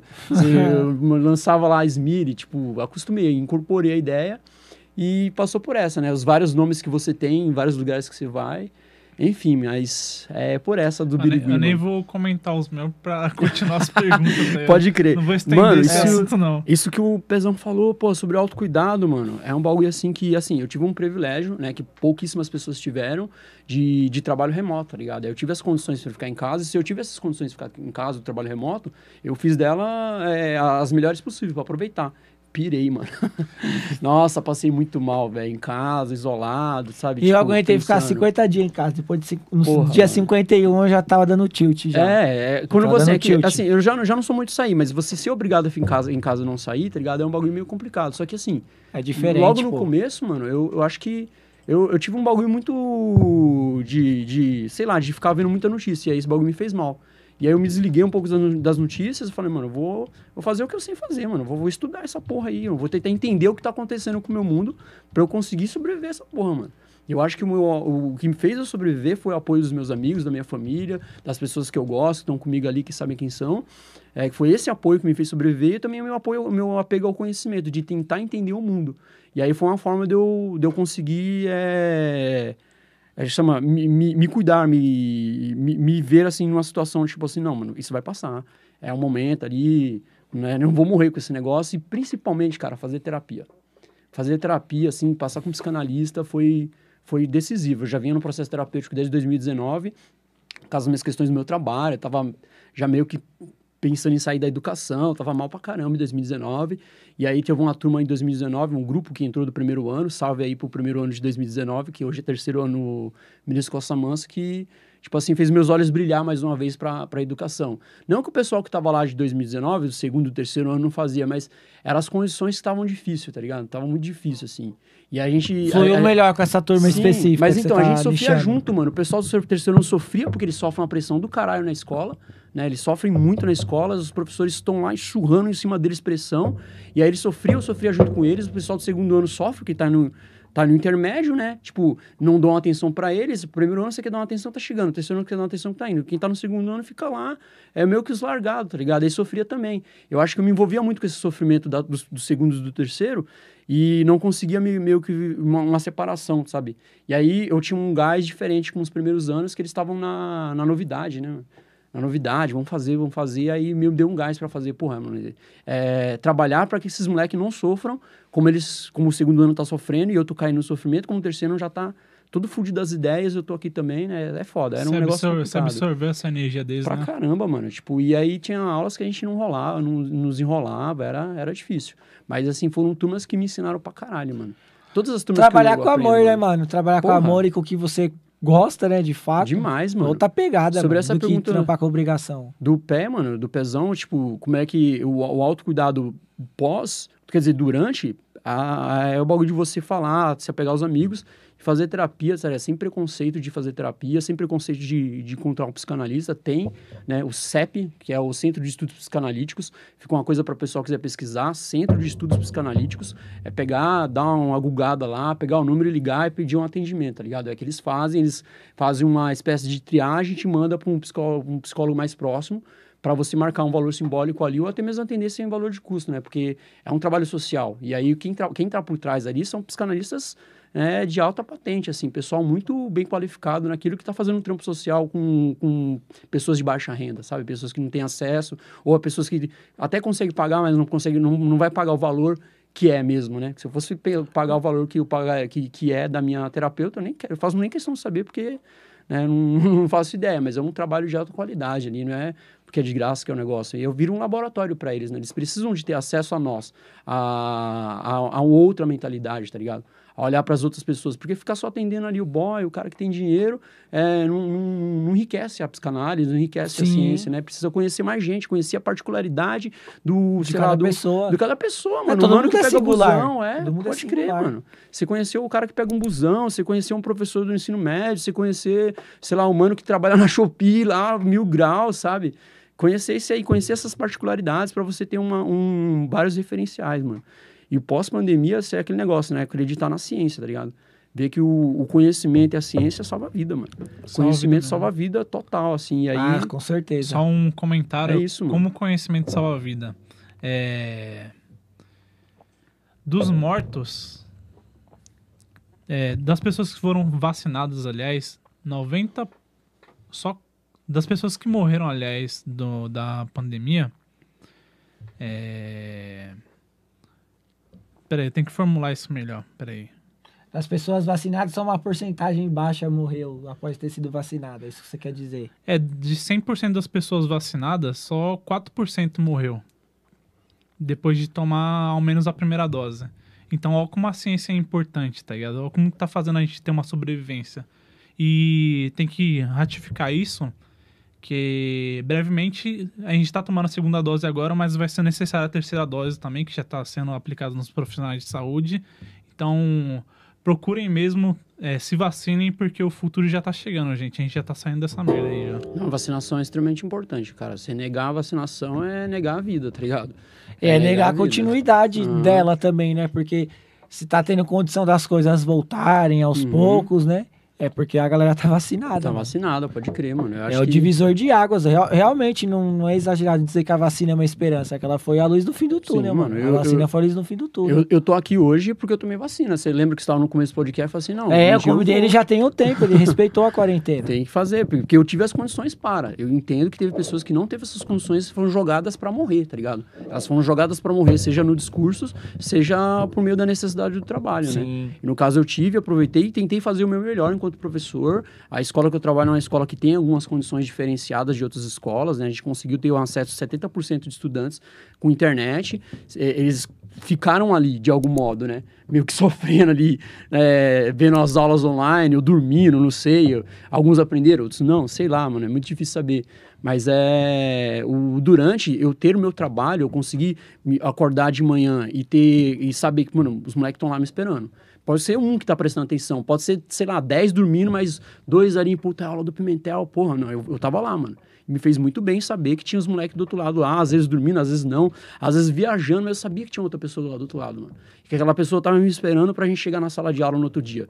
Não quer dizer, no futuro, que é esse futuro, mano. E é uma satisfação do caralho poder Mano, voltar. eu tenho esse mesmo alunos, entusiasmo, mano.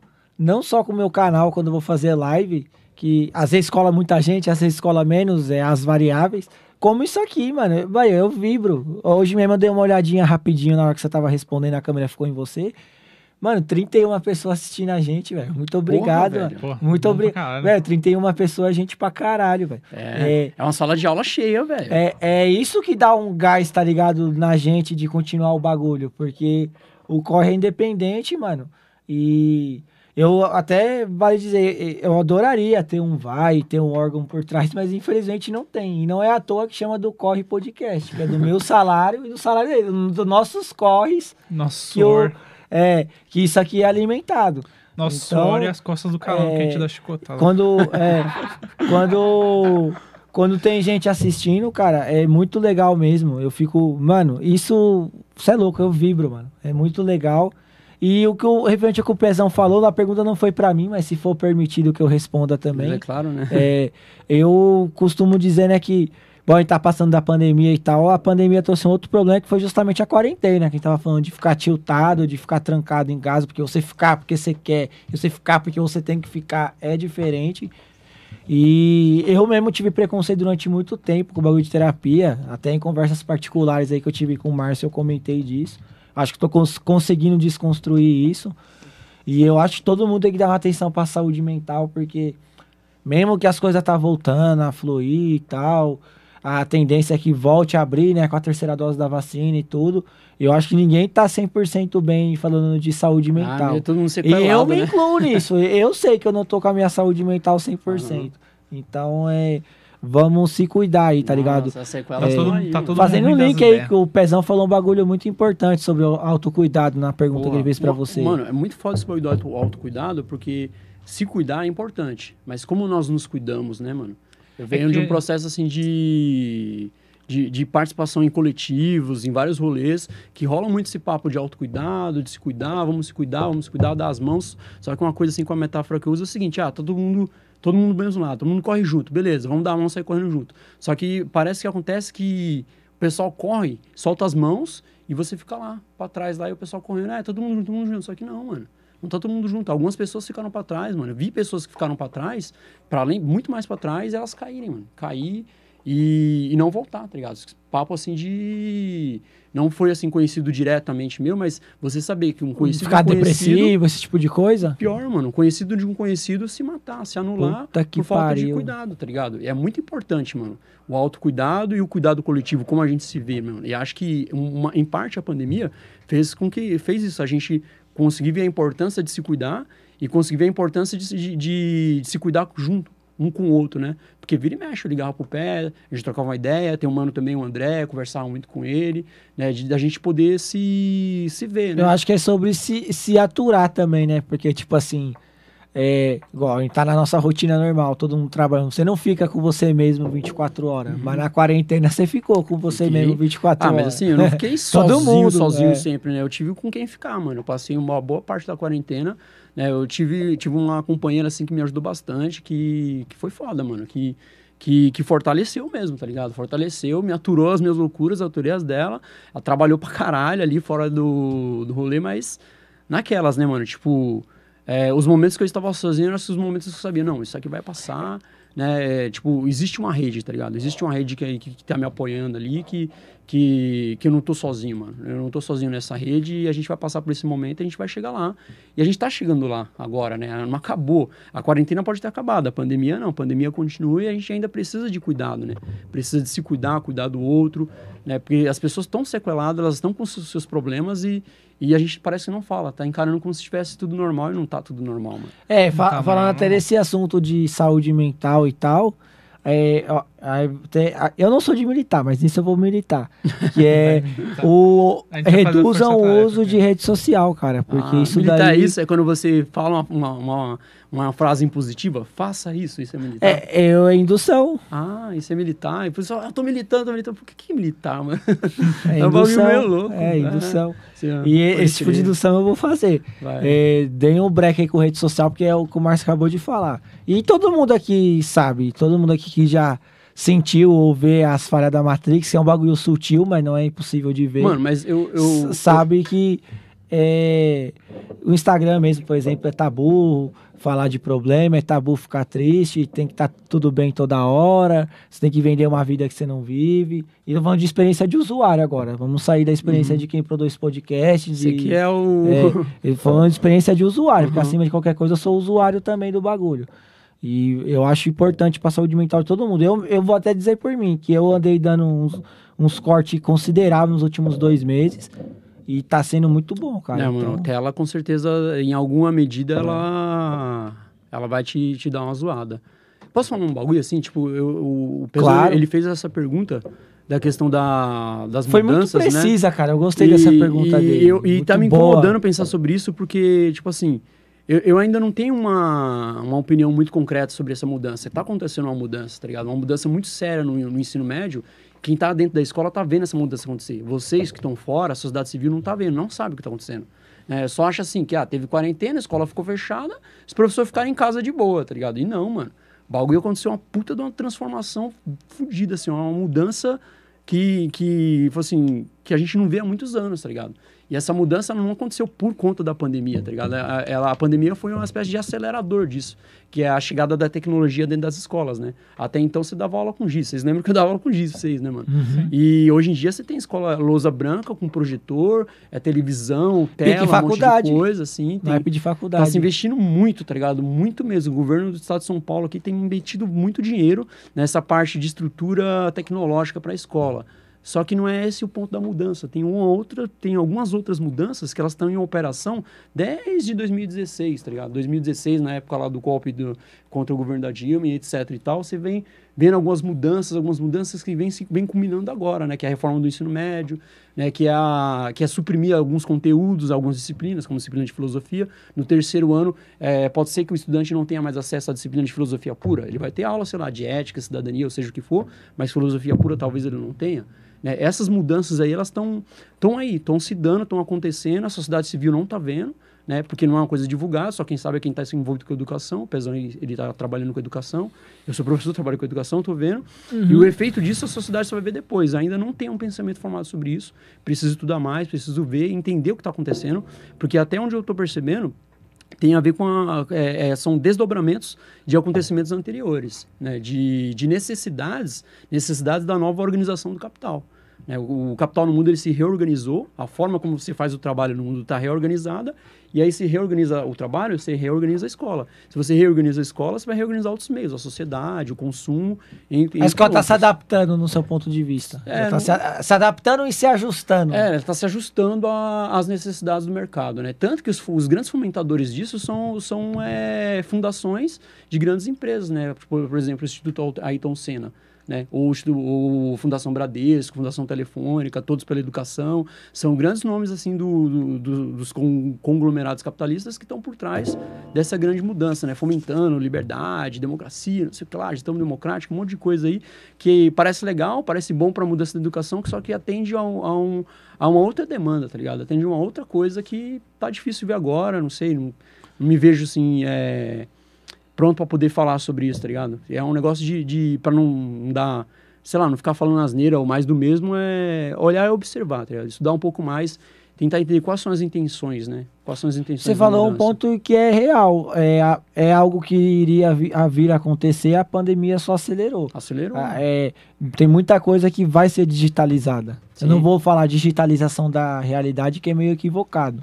Mas é, tem muita coisa que vale até para empresa. Tem muita empresa que vai, Sim. infelizmente, vai quebrar porque a internet vai viabilizar. É, Por exemplo, eu vou até dar um exemplo gráfico, isso já acontece.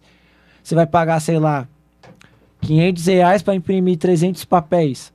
Sendo que numa gráfica você vai pagar R$ 1,80 centavos por papel numa gráfica online. pode vai dar menos de 300 reais. Então, essa é a vai- mudança que, que tá acontecendo, né? Então aqui, pelo que eu observei, é, Você pode ser um, caras- você enquanto recurso pode ser cortado, né? O professor é um recurso. Porra! pelo que eu observei nas escolas em si, eles querem adaptar um ensino mais técnico, tá ligado? Pra pessoa já sair com, uma, com algum tipo de formação para estar adaptada já ao mercado. Então eu acho que eles querem suprir o mercado nessa, nessa necessidade de, de pessoas mais técnicas.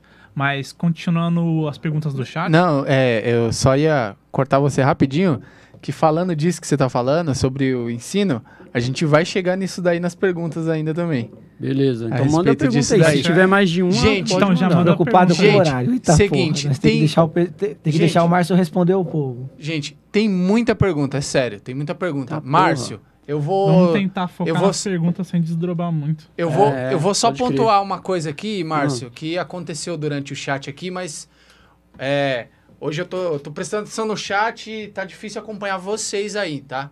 Beleza. É, aconteceu uma questão aqui que o, o Matheus Silva, ele falou assim, Af, Márcio, é, vamos lá, ele falou assim, Af, Márcio, agora eu fiquei triste.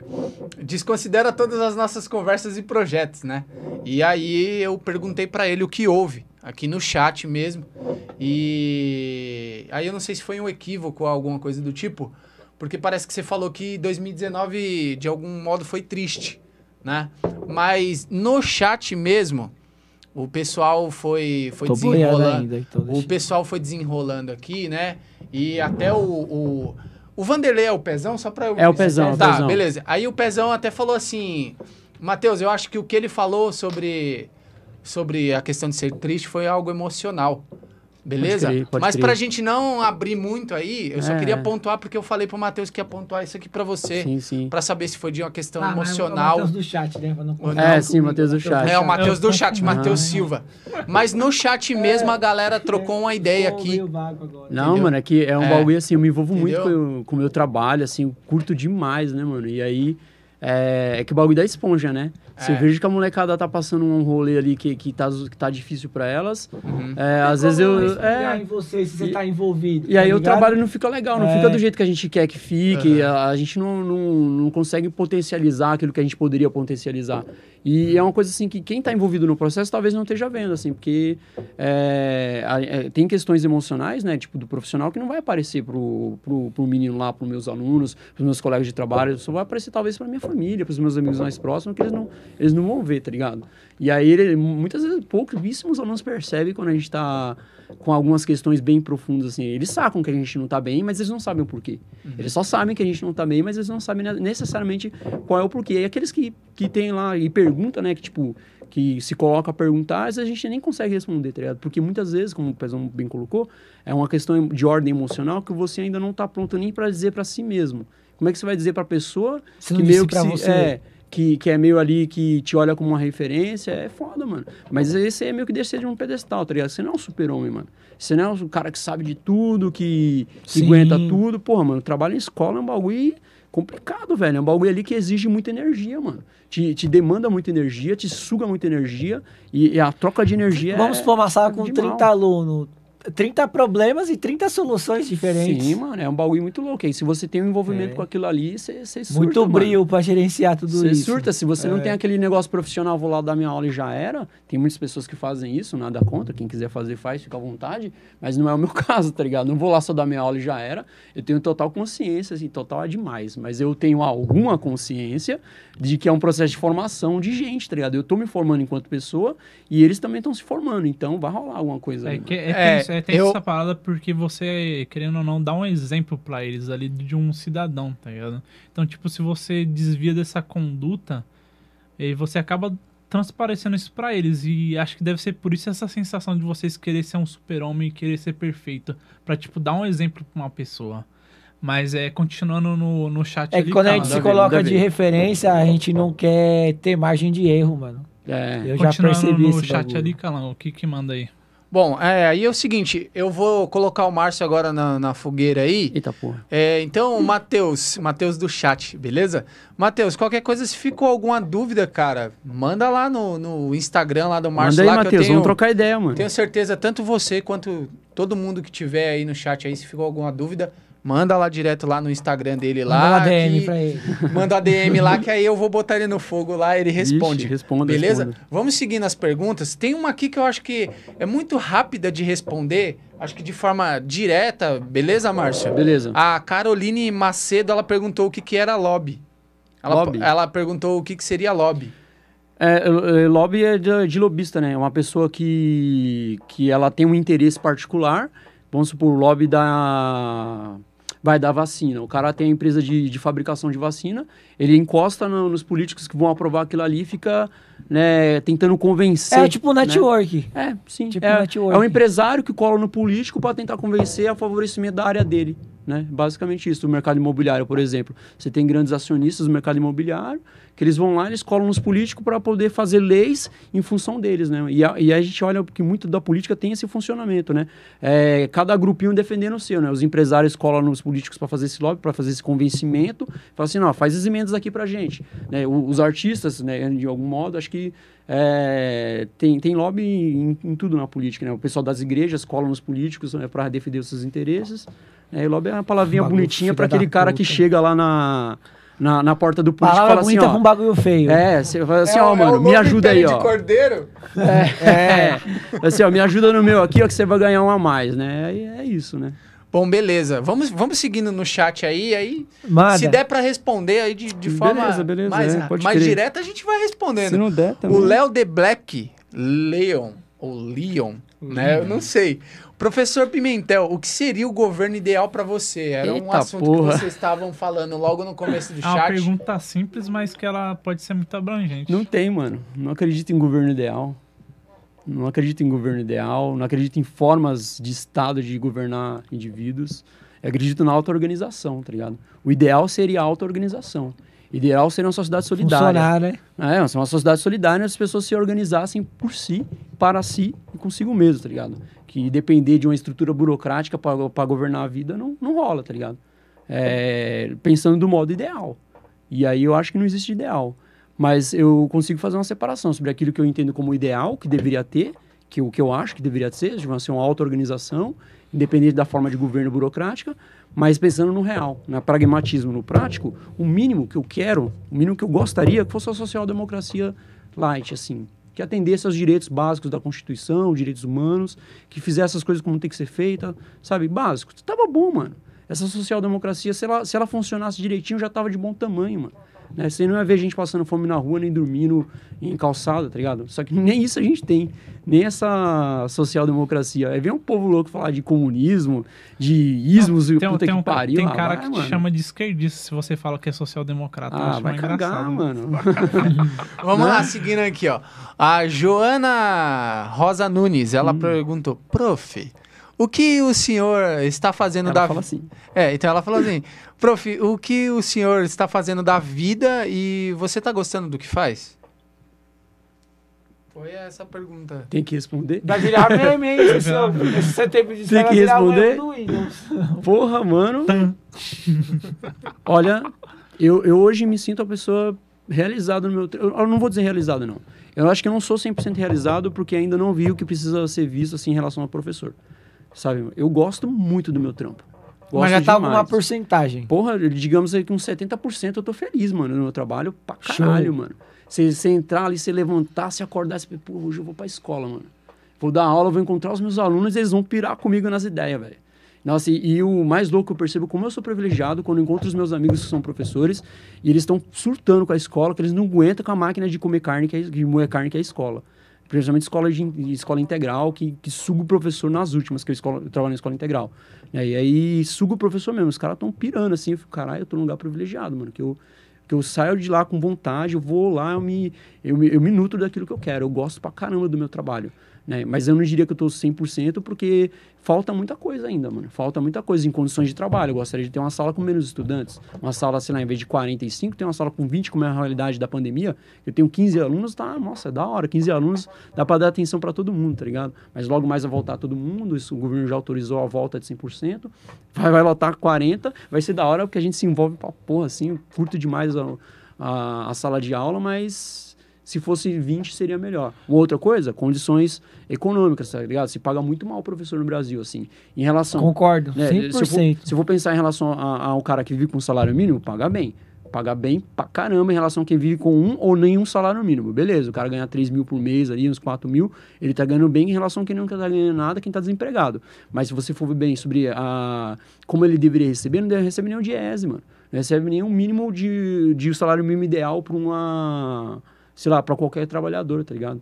Ele deveria receber pelo menos uns duas vezes a mais ali, e aí acho que a gente não recebe, porque a formação de nível superior, tem horas de trabalho não contadas que você faz em casa, pensando nos seus pensando no no, no pós-escola, sabe? Quando você sai da escola, você não desliga da escola. Porque você tem horários na escola que você consegue se organizar, pelo menos na escola integral, que você não está na sala de aula, mas você está planejando, você está corrigindo, você está fazendo outras coisas. Só que tem muitas outras demandas que você leva para casa que isso aí não conta, tá ligado? E aí eu não recebo por isso, tá ligado? Mas eu faço, faço porque eu curto pra caramba. É, tipo um negócio que eu acho que, sei lá, todo mundo devia receber o Diese, né? Sim, o mínimo ali. Eu, se eu for ver, se o cara não podia dar uma olhada aí, quanto que tá o Diese nacional, que é uma métrica para para o custo de vida do salário do trabalhador como um salário mínimo, né? E aí a gente tem lá os tetos, né? É o mínimo, acho que, do salário mínimo hoje. Diese o quê, nacional? O Diese, né? Quanto que é o Diese hoje, assim, que é aquela métrica que mede tá o entre salário. uns 4 mil e pouco. Aí, ó, assim. descontando a inflação, né? E aí quando você ganha salário mínimo mil reais, mil e cem, 1098. porra, tá o com a inflação batendo lá em cima, mano, tá, tá osso, né? Combustível Só aumentou de que, novo. fa- falando em mercado financeiro, que obviamente que isso é ruim pra caramba, só que abre alguma margem para algumas possibilidades. Por exemplo, você disse que é um consultor financeiro também. Tenho, tenho estudado e trabalhado com isso. Por exemplo, na. Ó, já vou cortar você e vou para a próxima pergunta, que é o seguinte. A Bia, Cas, é, Bia Castor, ela perguntou Bia, assim, Bia. professor, como você entrou na carreira de gestão financeira e de onde veio esse interesse? Então, eu acho que se vocês forem falar de finanças aí, já vale já colocar essa pergunta aí no meio aí, beleza? É, Bia, foi me entendendo que eu sou pobre. É, você tem um discurso hoje na internet, e não é de hoje, esse discurso aí ele vem chegando já de uma cota já que meio que se mudou o discurso, né? Você colocar, tipo assim, ah, você pode, não sei o que lá, começou a se falar muito de dinheiro, tá ligado? E aí eu me vi na minha condição, porra, mano, eu não, não sei lidar com dinheiro, né? Não sei nada sobre dinheiro. Eu fui tentar fazer o financiamento de um apartamento e aí eu passei o mó veneno naqueles feirão da caixa lá, tentando um financiamento e não conseguia, vendo as pessoas conseguir, me sentindo mal por aquilo. Eu falei, caralho, mano, o cara quer que eu entre numa porra de uma dívida de 30 anos, num lugar onde eu não quero, não vou comprar uma casa onde eu não quero, mano. Né, com, não tem nem garagem, sei lá, num bagulho de 4, 30 metros quadrados. Não, mano, não, 30 não, era 50. Mas enfim, mano, aí isso aí me falou assim, não, vou sentar aqui e vou ficar observando, vou sentar aqui e vou aprender, mano. Eu saí daquele, saí daquele lugar naquele dia decidido, fazer, eu preciso entender o que tá acontecendo, mano. Eu preciso entender o que é que estão falando na internet aí de investimento, de bolsa, desses negócios. Aí eu fui fazendo um movimento de, de querer conhecer. E aí eu achei, eu achei muita coisa, mano. Eu achei muita coisa aí, desde Primo Rico a Fábio Rodri, todo A mundo. Nath. Né, Nath, foram as primeiras coisas que, a gente ach, que eu achei. E eu fiquei, porra, mano, é, é muito difícil ter acesso a isso. Mas aí, como a, a- você está acostumado a fazer pesquisa, você vai depurando o negócio, vai, vai peneirando, peneirando, você vai vendo, você vai buscando, você desenvolve, desenvolve uma metodologia de estudo. E foi isso, eu peguei os vídeos do YouTube, desenvolvi uma metodologia de estudo, eu fui peneirando o que me servia e o que não servia, até achar alguma coisa para mim. Tá? Não, aqui. E aí, o, o, o que eles falavam estavam também fundamentado em outras coisas, né? Tem um site da FGV, por exemplo, que tem, tem cursos de graça lá para poder fazer sobre educação financeira, gestão financeira. Né? Fazendo alguns cursos, vendo outras paradas, lendo uns livros, né? E aí o livro, assim, é um negócio muito técnico, tá ligado? É pro cara que vai se aprofundar mesmo, assim. Agora, uma alta educação financeira, é, o mínimo, tá ligado? É é uma questão de linguagem. Acho que é uma questão de linguagem. Porque eh, sempre existiu uma, uma barreira linguística muito forte, de uma sopa de letrinhas que ninguém entende nada. E aí cabe, cabe à pessoa que quer saber um pouco mais dessa questão de educação financeira eh, se alfabetizar nessa linguagem. Cara, sobre, sobre esse ponto que você falou, sobre ser uma linguagem difícil e técnica para alcance da maioria, tem um canal muito bom no YouTube que se chama Favelado Investidor, que é justamente sobre isso. Ele, ele, traz, ele traz uma questão financeira de, de linguagem de quebrada para pessoas que não teriam acesso a essa informação. Então pesquisem lá, galera. É Favelado Investidor, muito bom. Ele entra com uma linguagem de quebrada para você entender assuntos que parece ser complexo, só que da maneira que ele explica, a maioria das pessoas consegue entender tranquilamente. E aí é esse movimento, mano, de pegar. Eu acompanhei bastante o canal do Murilo, do Murilo, Favorado Investidor, me, me espelhei bastante, assim, de, de, de, de como ver que ele falava aquilo, aprendi coisa pra caramba com ele. Tenho as minhas críticas, altas críticas ali, que não é, não é esse mar de rosa também, né? Um moleque que abraçou com as 10 a, a, o esforço individual, o egoísmo e tudo, mas isso é outra questão. Isso daí a gente tá É. falando mais cedo. Mas a, é uma questão assim de linguagem. Eu percebi uma coisa, porra, mano, é, tem esse, esse tipo de conhecimento ele precisa ser popularizado, ele precisa ser acessado. E nem que seja o mínimo, tá ligado? Se eu conseguir condensar um, o mínimo desse conhecimento para conseguir transmitir ali para alguma pessoa, beleza, tá ligado? É, e aí eu tenho feito isso com alguns conhecidos, alguns professores, alguns amigos ou familiares, porque no momento que eu tava apaixonado, que eu conhecia, assim, eu falei, porra, vi o mundo, falei, caralho, que bagulho da hora, mano. Todo mundo precisa saber o que é isso. Eu fui que nem um besta lá, tentando falar para todo mundo e ninguém me ouvia. Eu falei, ah, beleza, mano. É, acho que cada um tem o seu momento e não tem... Se falar de dinheiro é um meio que um tabu, é difícil pra caramba, só que eu Uhum. falo assim, eu vou, eu vou aprender, não adianta eu querer falar de uma coisa que eu tô aprendendo, para dividir o que eu tô aprendendo agora. Deixa eu aprender primeiro, quando eu aprender, souber do que eu tô falando com segurança, eu posso prestar um serviço a quem tiver interesse, tá ligado? E aí é o que eu tô fazendo, eu posso prestar um serviço àquela É, pessoa que que montamos um cartão junto e Né? tal. Pode crer. Foi. E aí eu não divulgo ele nas redes, nas minhas redes sociais, assim, é só para um Uber que eu troco uma ideia, que tem um Uhum. interesse, né? Para Sim. um colega professor que tem um interesse, assim, um familiar que tem esse interesse, que quer se desvendar. Agora, se eu ver que, que quando a porta abrir de vez mesmo para esse rolê, e eu puder aplicar isso na minha sala de aula, eu puder aplicar isso sem ser um, sem ser um fila para ganhar um a mais, com certeza, porque é Cara, um conhecimento Ó, eu não sei qual que é a pegada passado. desse. Eu não sei qual que é a pegada desse moleque aí que vocês falaram. O favelado investidor que eu não conhecia. Tô conhecendo agora que vocês Caralho, falaram. não. É, é não, da hora não sabia quem era. dele é, é top. Então, você falou que tem as críticas aí, dele Tem, ter tem. abraçado demais o- a questão meritocrática do negócio, sim, sim. mas assim. Mas é top. O, o que, então, mas o que é legal, ele, ele tá, ele tá quebrando uma barreira que é bem engessada na quebrada, que é o bagulho da educação financeira. Porra, demais, Você demais. sabe, quando ele começou a estudar educação financeira, eu já, eu já, eu já acompanhava alguns canais, como o Clube do Valor lá do Ramiro e Porra. tal. Já vi alguma coisa do Primo Rico Tem curso também. no Clube do Valor, mano. Tem É, um curso muito bom no Clube do Valor. entendeu? E aí ele sentiu na pele a dificuldade de lecionar isso na quebrada. Sim, É uma- sim. é- tem uma puta de uma barreira, mano. E, e falou tudo, velho. O bagulho tem que chegar na quebrada. Tem que mano. chegar, Divide Mano, é que, é que o foda do, do investimento na quebrada, a galera pensa que é um bagulho que é de rico. Só rico pode Não, investir. E você, com um real agora, pode investir. Só que assim, tem que falar um bagulho de consciência de classe, né, mano? O cara trabalha pra comer, porra. Assim, tá, para Né? pra comer, Você vai pensar, ah, eu vou tirar esse dinheiro aqui pra pôr investir na bolsa. Porra, mano, mas e o, e o pão do meu filho, tá ligado? E o leite, mano? Como é que fica, mano? A pessoa tem que se É. organizar primeiro. É, a né? educação financeira não é tipo investir, a educação financeira é você entender qual é o papel do dinheiro na sua vida, tá ligado? Não é, não é você ir lá e investir dinheiro na Uhum. bolsa. É você entender qual é o papel do dinheiro, qual é essa relação que eu, de quebrada, como é que eu me relaciono com a grana, tá ligado? Como, é- qual é a minha relação com ela? Eu acho que esse é o principal. E aí ter acesso a isso, lá, mesmo nos canais grandes de YouTube, você não tem acesso a isso. Tem que pe- pensar de outros jeitos. Aí tem algumas pessoas na internet, no YouTube, ou seja, em blogs também, que estão tentando fazer essa tradução ali, falando pra Sim. você pensar. Cara, Posso acho- citar um canal aqui eu que, é acho- um- que eu gosto falar. bastante, que é um- uma página do Instagram, chama No Front.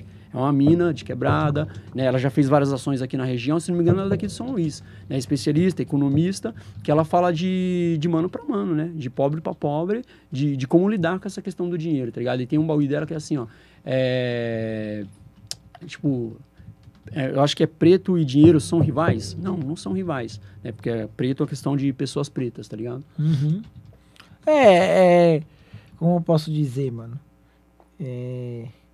Cara, calma aí que o termo fugiu da minha mente. Deu uma. Deu um É. chute. Não, é porque é, é, tem uma frase que realmente diz, né, que dinheiro não leva desaforo pra casa. E realmente, cara, é, eu, eu acho sempre válido a gente pensar no tanto que a gente rala por cada centavo, né, cada real que a gente recebe, na hora de aplicar, né, mano? Porque é.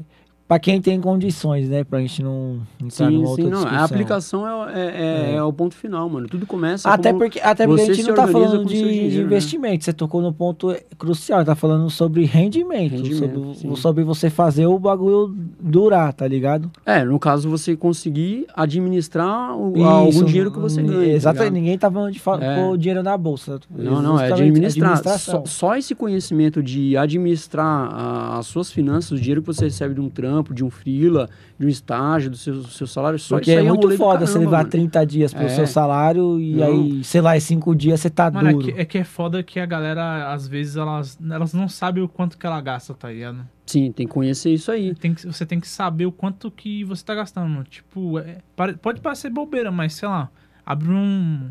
Coloca no caderno, tá ligado? Tipo, gasto com isso, isso, isso. Aí você vê, soma tudo e vê quanto você gasta no mês, tá ligado? Isso já dá uma puta ajuda Dá pra uma margem do pra, vo- caralho. pra você saber onde você. Mano, por que eu tô gastando isso? Isso daqui eu posso tirar, tá ligado? Isso daqui eu posso tirar pra guardar um dinheiro pra, sei lá, pra comprar minha moto, que às vezes é um sonho do cara da quebrada, tá ligado? Tem a Uhum. motinha dele, ou sei lá, Um comprar um, comprar um pano mais bonito de time. É foda que a maioria das famílias é, gasta mais do que tem, mano. Gasta mais do que tem e tá amarrado ao, ao crédito, tá ligado? Tá amarrado ao crédito pagando juros pro banco. E aí não consegue, mesmo que ela faça a conta, que ela se organize, que ela veja, que ela veja lá é, o quanto que ela tá gastando, ela ainda tá presa ao crédito, presa à dívida. A realidade de devedor é uma realidade de mais de metade da população brasileira. mano. 64%. Aí, ó, mais da metade. Eu tava com um Tem número gente aqui, eu pensei, não vou, não vou falar esse número. Não, tem gente pra caralho na sarjeta. E aí você fica vendo que é, que é uma coisa assim, de como é que você lida com isso, tá ligado? É, de, de, de aprender a fazer gestão das suas próprias dívidas. Por muito tempo eu tive dívida, mano. Universitário devedor pra caralho, mano. Devia o banco por muito tempo e aí consegui me organizar pra não ter a dívida, pra conseguir me organizar de modo que eu conseguisse... É, eu terminei a facul, fiquei seis meses Aí, duro ó. ainda. é foda isso, né? Antes e depois duro. Mas é, é um conhecimento assim que precisa de predisposição, tá ligado? Precisa de predisposição, assim. O cara, é, ele, ele, ele precisa querer, de algum modo ali, é, ver um- uma outra saída, sabe? Eu acho que entender, mano, que é, é um bagulho que vai dar melhoria de vida pra ele, não que é um bagulho de boy, que vai Não, mudar a não. ideologia dele, esse E- tipo de coisa. Porque é muitas vezes encarado dessa É, forma, quando e- você fala de finança na Sim, quebrada. aí pensa que é aquela, aquele véu, né? De, de, não, fica aí você na sua Vai no ignorância. que sarau nós estamos falar de, de, de, de um, que você tá fazendo um curso de finança, mano. Ah, não sei, isso aí talvez há uns 4, 5 anos atrás seria, Você seria, mal visto. vivo, mano. Seria mal visto. Hoje não sei, hoje talvez. É, eu acho que hoje tá melhor, Hoje acho que as pessoas estão olhando seria engolido sim, vivo. sim, eu, mano, me formei num ambiente anticapitalista, tá ligado? E ainda assim, é, é nesse ambiente, falar de dinheiro, falar de finanças, vai ser... E, tipo, mano, mas é, é meio complicado. O pessoal olha, olha torto. Pô, mas bolsa de valores, sei o que lá, mas tem todo aquele negócio, mano. É, é, as- e as hipocrisias da vida, mano. E a Coca-Cola aí, tá ligado? É. Né? Você, você não usufrui, mano. É fazer o sistema virar pra você, mano. Fazer o sistema virar pra você com Uhum. consciência daquilo que você tá fazendo, né? Conhecer quais são os caminhos, né? E a gente nem falou porque, sei lá. É, é muita coisa. Precisaria de um dia É sutil, pra falar mano. só sobre a- educação financeira. As falhas tá daí de cada Matrix é bem sutil. Porra. Mas já que a gente deu uma meio que uma encerrada, Calango, tem um, alguma, mais alguma pergunta aí no chat? Mano, ó, eu, eu vou, eu vou colocar aqui pra vocês, só pra vocês se situarem, tá? A gente já tá com 1 hora e 52 minutos de transmissão. É da Tem uma, E- duas, três, quatro, cinco, seis, sete, oito. Tem nove perguntas ainda. E algumas são bem elaboradas, outras meio que a gente já até. Eu Falou acho, um eu acho justo ele responder e aí a- depois que você responder a gente justo. puxa pra fechar. É, faça Tá. o É, possível vamos, pra... só que vamos fazer meio que um bate-bola Sim, sim, sem, pra ser sem, mais direto. sem muita enrolação, crer. tá? Beleza, vamos lá. Então é o seguinte, ó. O Matheus Silva, que foi o Matheus do chat, agora virou o Matheus do chat. Começou Matheus o Chat, Matheus É, agora, ele, mano. ele já até avisou. Matheus do cast e Matheus do chat. Ele já até avisou já que ele saiu do. do, do- Saiu da escola, já se do- formou já. Já, já saiu do Se chat aqui no caso. E mas, Mas ele deixou deixou, a pergunta. mas ele deixou a pergunta e disse que vai ver gravado depois. Ele perguntou assim: "Você acha mesmo que tem como ser eleito presidente por acidente?" Será? Eu não sei, eu não lembro de ter falado isso não, mas por acidente acho que não, hein? Beleza. É, eu tenho certeza que não é por acidente, não. Quer passar para a próxima então? Bora. Beleza? Vocês têm alguma coisa para falar, Matheus, Gabriel? Não, eu concordo, é muito Pode- preciso. a eleição segue, de alguém é segue. muito precisa. Não é acidente nem Não fudeu. é aleatório mesmo, não tem lá? aleatoriedade não. Não. Beleza, o Charles, Charles Silva, ele perguntou assim, Charles. professor Márcio, ah, como que você acha que o conhecimento histórico pode influenciar nas escolhas políticas barra partidárias atuais das, na sociedade? Não tem como ajudar, o chat só faz pergunta complicada. Pois é, né?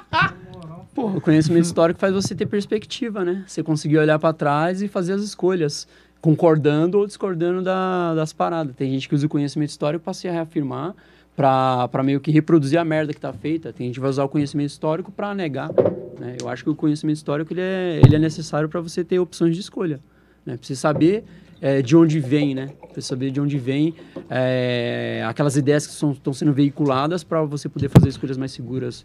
Eu vejo como é- uma forma de não é, repetir cagadas do passado também. Por exemplo, a ditadura. A gente sabe o episódio lastimável que foi, né? Sim. E aí a história tá aí pra que isso não se repita nunca mais, né, mano? É, o conhecimento histórico ele, ele é essencial no é sentido muito para dar opção. sentido de consciência. de Sim, consciência. dar consciência, Moral dar e opção de escolha, aí, é. é verdade. Também Pô, mas- prestigiar a nossa evolução, né? Mas a gente vê. A gente só tá falando das nossas cagadas, mas a gente também. A humanidade deu uns acertos também. né, ah, mano? sim, sim. E tem muita coisa legal que a gente fez. Tem, tem. Pra caralho, mano. Eu queria que A vocês... Constituição da Racionalidade. Pode, pode terminar a frase aí. Não, eu falei desde É, a já Constituição terminou. da Racionalidade. Não, então... Agora segue. Agora, agora eu precisava que vocês me situassem. Quando a gente digita SLV significa salve, é isso? creio que seja. É, não eu tenho não certeza. ideia. Então eu vou Mas eu creio que Essas seja. reduções linguísticas É, não então eu não, vou, então eu não- vou eu imaginar que é No salve aqui. chutômetro eu acho que é salve. Eu Eu já não é sei salve. mais nada, cara, porque, tipo, na minha época, FDS era final de semana. Agora, hoje em dia, o pessoal usa pra falar foda-se, tá ligado? Aí eu fico, Vamos lá. ela tá me mandando me Olha lá, fuder. não, não, o, o- o- já responderam pra mim no chat já. Valeu, Linon Farias. Ah, é. Ô, Lennon, Lennon, mano. obrigado por Lennon. ficar até aqui, hein, mano. Até agora. Lennon é nóis, continuando Lennon. Vamos cara. lá, ó, satisfação, o, Lennon. o Alan... O Lennon vai colar em breve, viu? Ele já tá sendo sondado aí. Né? Ô, tá não foge, rindo. não. Você vai colar. Você vai colar, Tá né? todo mundo rindo, o pezão tá, tá aqui em peso aqui na. Vai, manda Tá ver. rindo também. Vamos lá, o Alan Loner. Ele falou assim: CLV, salve, salve professor. Fala um pouco sobre sua filosofia, o jeito que você vê o mundo. Seria uma forma mais aristo... aristotelesca ou platônica? Porra. Se fode aí. Ô, ô, ô, Márcio, vai, bate e volta, só pra gente responder. Ai, Vamos lá. ai, é, quando ele diz assim da- do fundamento aristotélico ou platônico, eu diria que é mais aristotélico. Eu sou muito mais apegado a- ao material do que ao ideal. Né? O- os idealismos da vida são miragens. Eu gosto mais do, da, da- da, da pegada material. É, acho que é, é isso aí. É que do Aristóteles vai ter outros des- desdobramentos, né? As, as escolas he- helenísticas e a filosofia empírica, até hoje em dia um, aquele, a filosofia mais seca, né? Que vai olhar para as coisas do, do- como elas são, não como eu gostaria que fosse. É isso aí. Eu acho que eu consegui responder. Ô, ô, gente, é o seguinte, ó. Tá aparecendo mais perguntas enquanto a gente tá Eita, no chat aqui. Estão fudendo Entendeu? a gente. A gente- a Mentira, gente- obrigado. a gente deu Vamos uma- spamar. A gente Tá. deu uma atrasada aí. Deixa eu fazer as perguntas que já estavam feitas aqui. Eu já coloquei na pauta. Segue a E cronologia, aí a é gente. isso aí. E É. aí eu vejo aqui com a galera aqui se dá pra Sim, perguntar sim. São as nove, as- né? E a- aí a gente vê as demais. as próximas. Mas o, o, a o Márcio, o Edivaldo, o Edivaldo Alves, ele mandou um. Valeu, Márcio Pimentel. Eu tenho muito orgulho de você. É, de você, filhão. É isso aí. Segue E Nossa, ele- o pai colou. Meu E ele, pai, mano. e ele mandou, Aí e ele mandou assim, filho, seja firme e decisivo nas respostas. É isso Nossa, aí. olha E tá só, rolando velho. aqui, vamos lá. A resposta da Caroline Macedo, que foi sobre o lobby, a gente já- já respondeu. E o o é o Linon, é isso? É Lennon. Lennon. Lennon. John Lennon Farias, ele perguntou aqui assim o seguinte: vivemos muitas coisas, é, é, vivemos muita co- muitas coisas com, com o Márcio no Antônio Manuel. Acho que é a escola, é isso? Isso, escola Beleza. Antônio Manuel. Antônio Manuel. Vamos lá. Mobilização contra os muros, ocupação, ocupação das escolas, um grêmio estudantil que funcionou. Queria que ele falasse um pouco dessa época profissional. Porra, que foda, hein, mano. Eu queria Tenta- ter tenta resumir aí, essa Márcio. fase. Infelizmente eu não tava presente. Mano, satisfação, eu vi do Face, acho que tinha Facebook ainda, É, o- né? é, a minha formação enquanto profissional, assim, passa por isso, tá ligado? Passa pelas vivências que eu tive no Antônio Manuel com esses alunos, assim, com esses estudantes. Foi, foi foda demais, mano. Foi lindo de ver, assim, em 2012, 13, 14, 15, mano, e 16, assim. Foi os anos que eu fiquei no Antônio Manuel e cada aluno que passou pela minha sala de aula me ensinou de um jeito que ficou marcado, tá ligado? Ficou marcado assim, o pessoal, ah, acho que foi o meu professor. Eu falei assim, não, foram os meus alunos que me ensinaram e eu acho que eu sou um profissional que gosta do meu trabalho hoje, do jeito que eu gosto, porque eu tive o privilégio de ter essas pessoas na minha sala de aula comigo ali, mano, tá ligado? Vários alunos, mano. Eu lembro de aluno apontando o dedo na minha cara, ah, você tem que fazer, não sei o que lá, né? Te dar, aula, dar uma aula melhor, sabe? Você trabalhar, sei lá, você ouvir os alunos, né? Alunos que me davam um trabalho do caramba no primeiro ano, que era aqueles alunos que terrível, assim, na escola, mas que que você sabia que tinha uma potência ali que não era eu que ia direcionar, mas era aquela potência e ele ia aflorar e ia, ia causar, mano. E a Olena é uma dessas potências, entre muitos outros aí, que, que você via assim, mano, vai longe, voa, voa, bichão. e sobre essa experiência, mano, eu acho que assim, a gente viveu muita coisa mesmo, tá ligado? A gente viveu muitas coisas, assim, da construção de um. Da, como é que funciona um Grêmio na escola, tá ligado? Um Grêmio é uma organização estudantil. É a organização dos estudantes para os estudantes.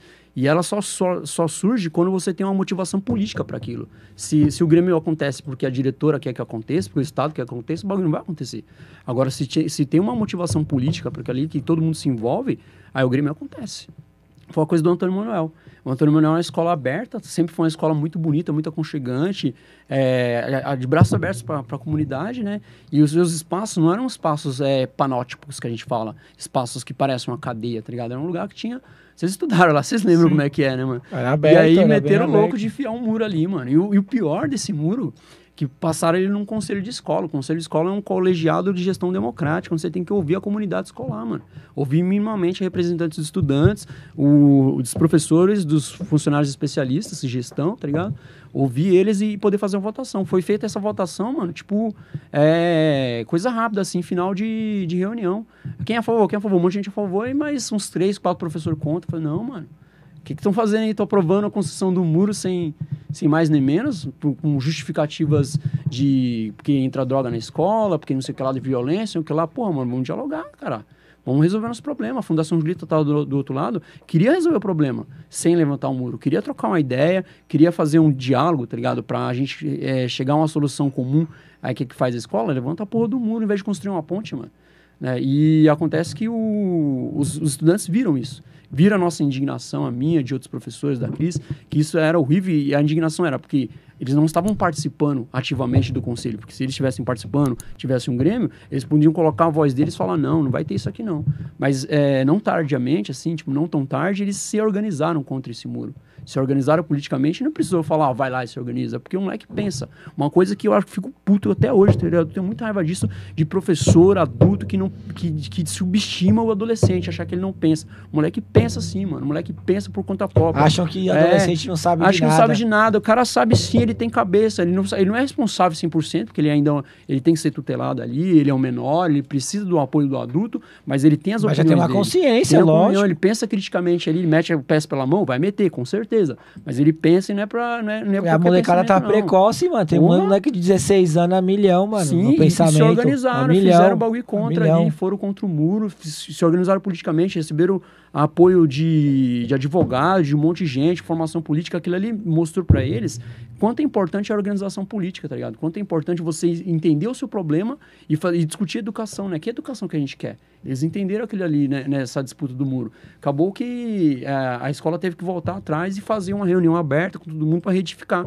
Só, isso foi uma vitória, mano. Você fazer um, um conselho, voltar atrás para fazer uma retificação é, de uma coisa que já estava posta lá, beleza, você mexeu com a estrutura, você falou só, eu estou aqui, eu tenho voz, tá ligado? E aí isso foi importante para eles, tá ligado? Foi um bagulho muito importante de se Sim. ver. E é uma coisa que marcou a história da escola Antônio Manuel. Quem não sabe da história desse muro aí, mano?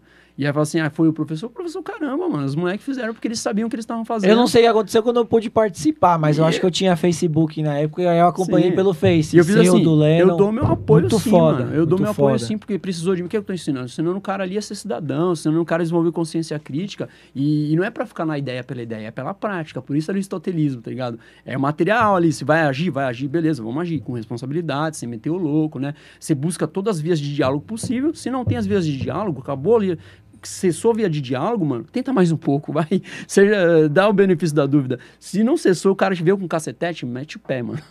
Mete o pé que se quem não quer conversar, pode, não tem muito o que fazer, né? E, é, e é a questão do, do muro meu que ela acontece em 2013, mano. Não foi só, tipo, a, em 2013 foi o ano das manifestações no Brasil, né, mano? Do, dos 3 e 20, aquilo ali, o espírito da luta tava em 2013, né? Tava bem enraizado. Tava, mano. E aí. Eu era bem revoltado Sim, nesse mano. ano, realmente. Vários, vários alunos, mano. Acho que esse espírito de 2013 tava ali e ajudou também né, nessa, nesse protesto contra o muro. E ele, se, ele amadurece no processo de ocupação das escolas contra a reorganização do ensino.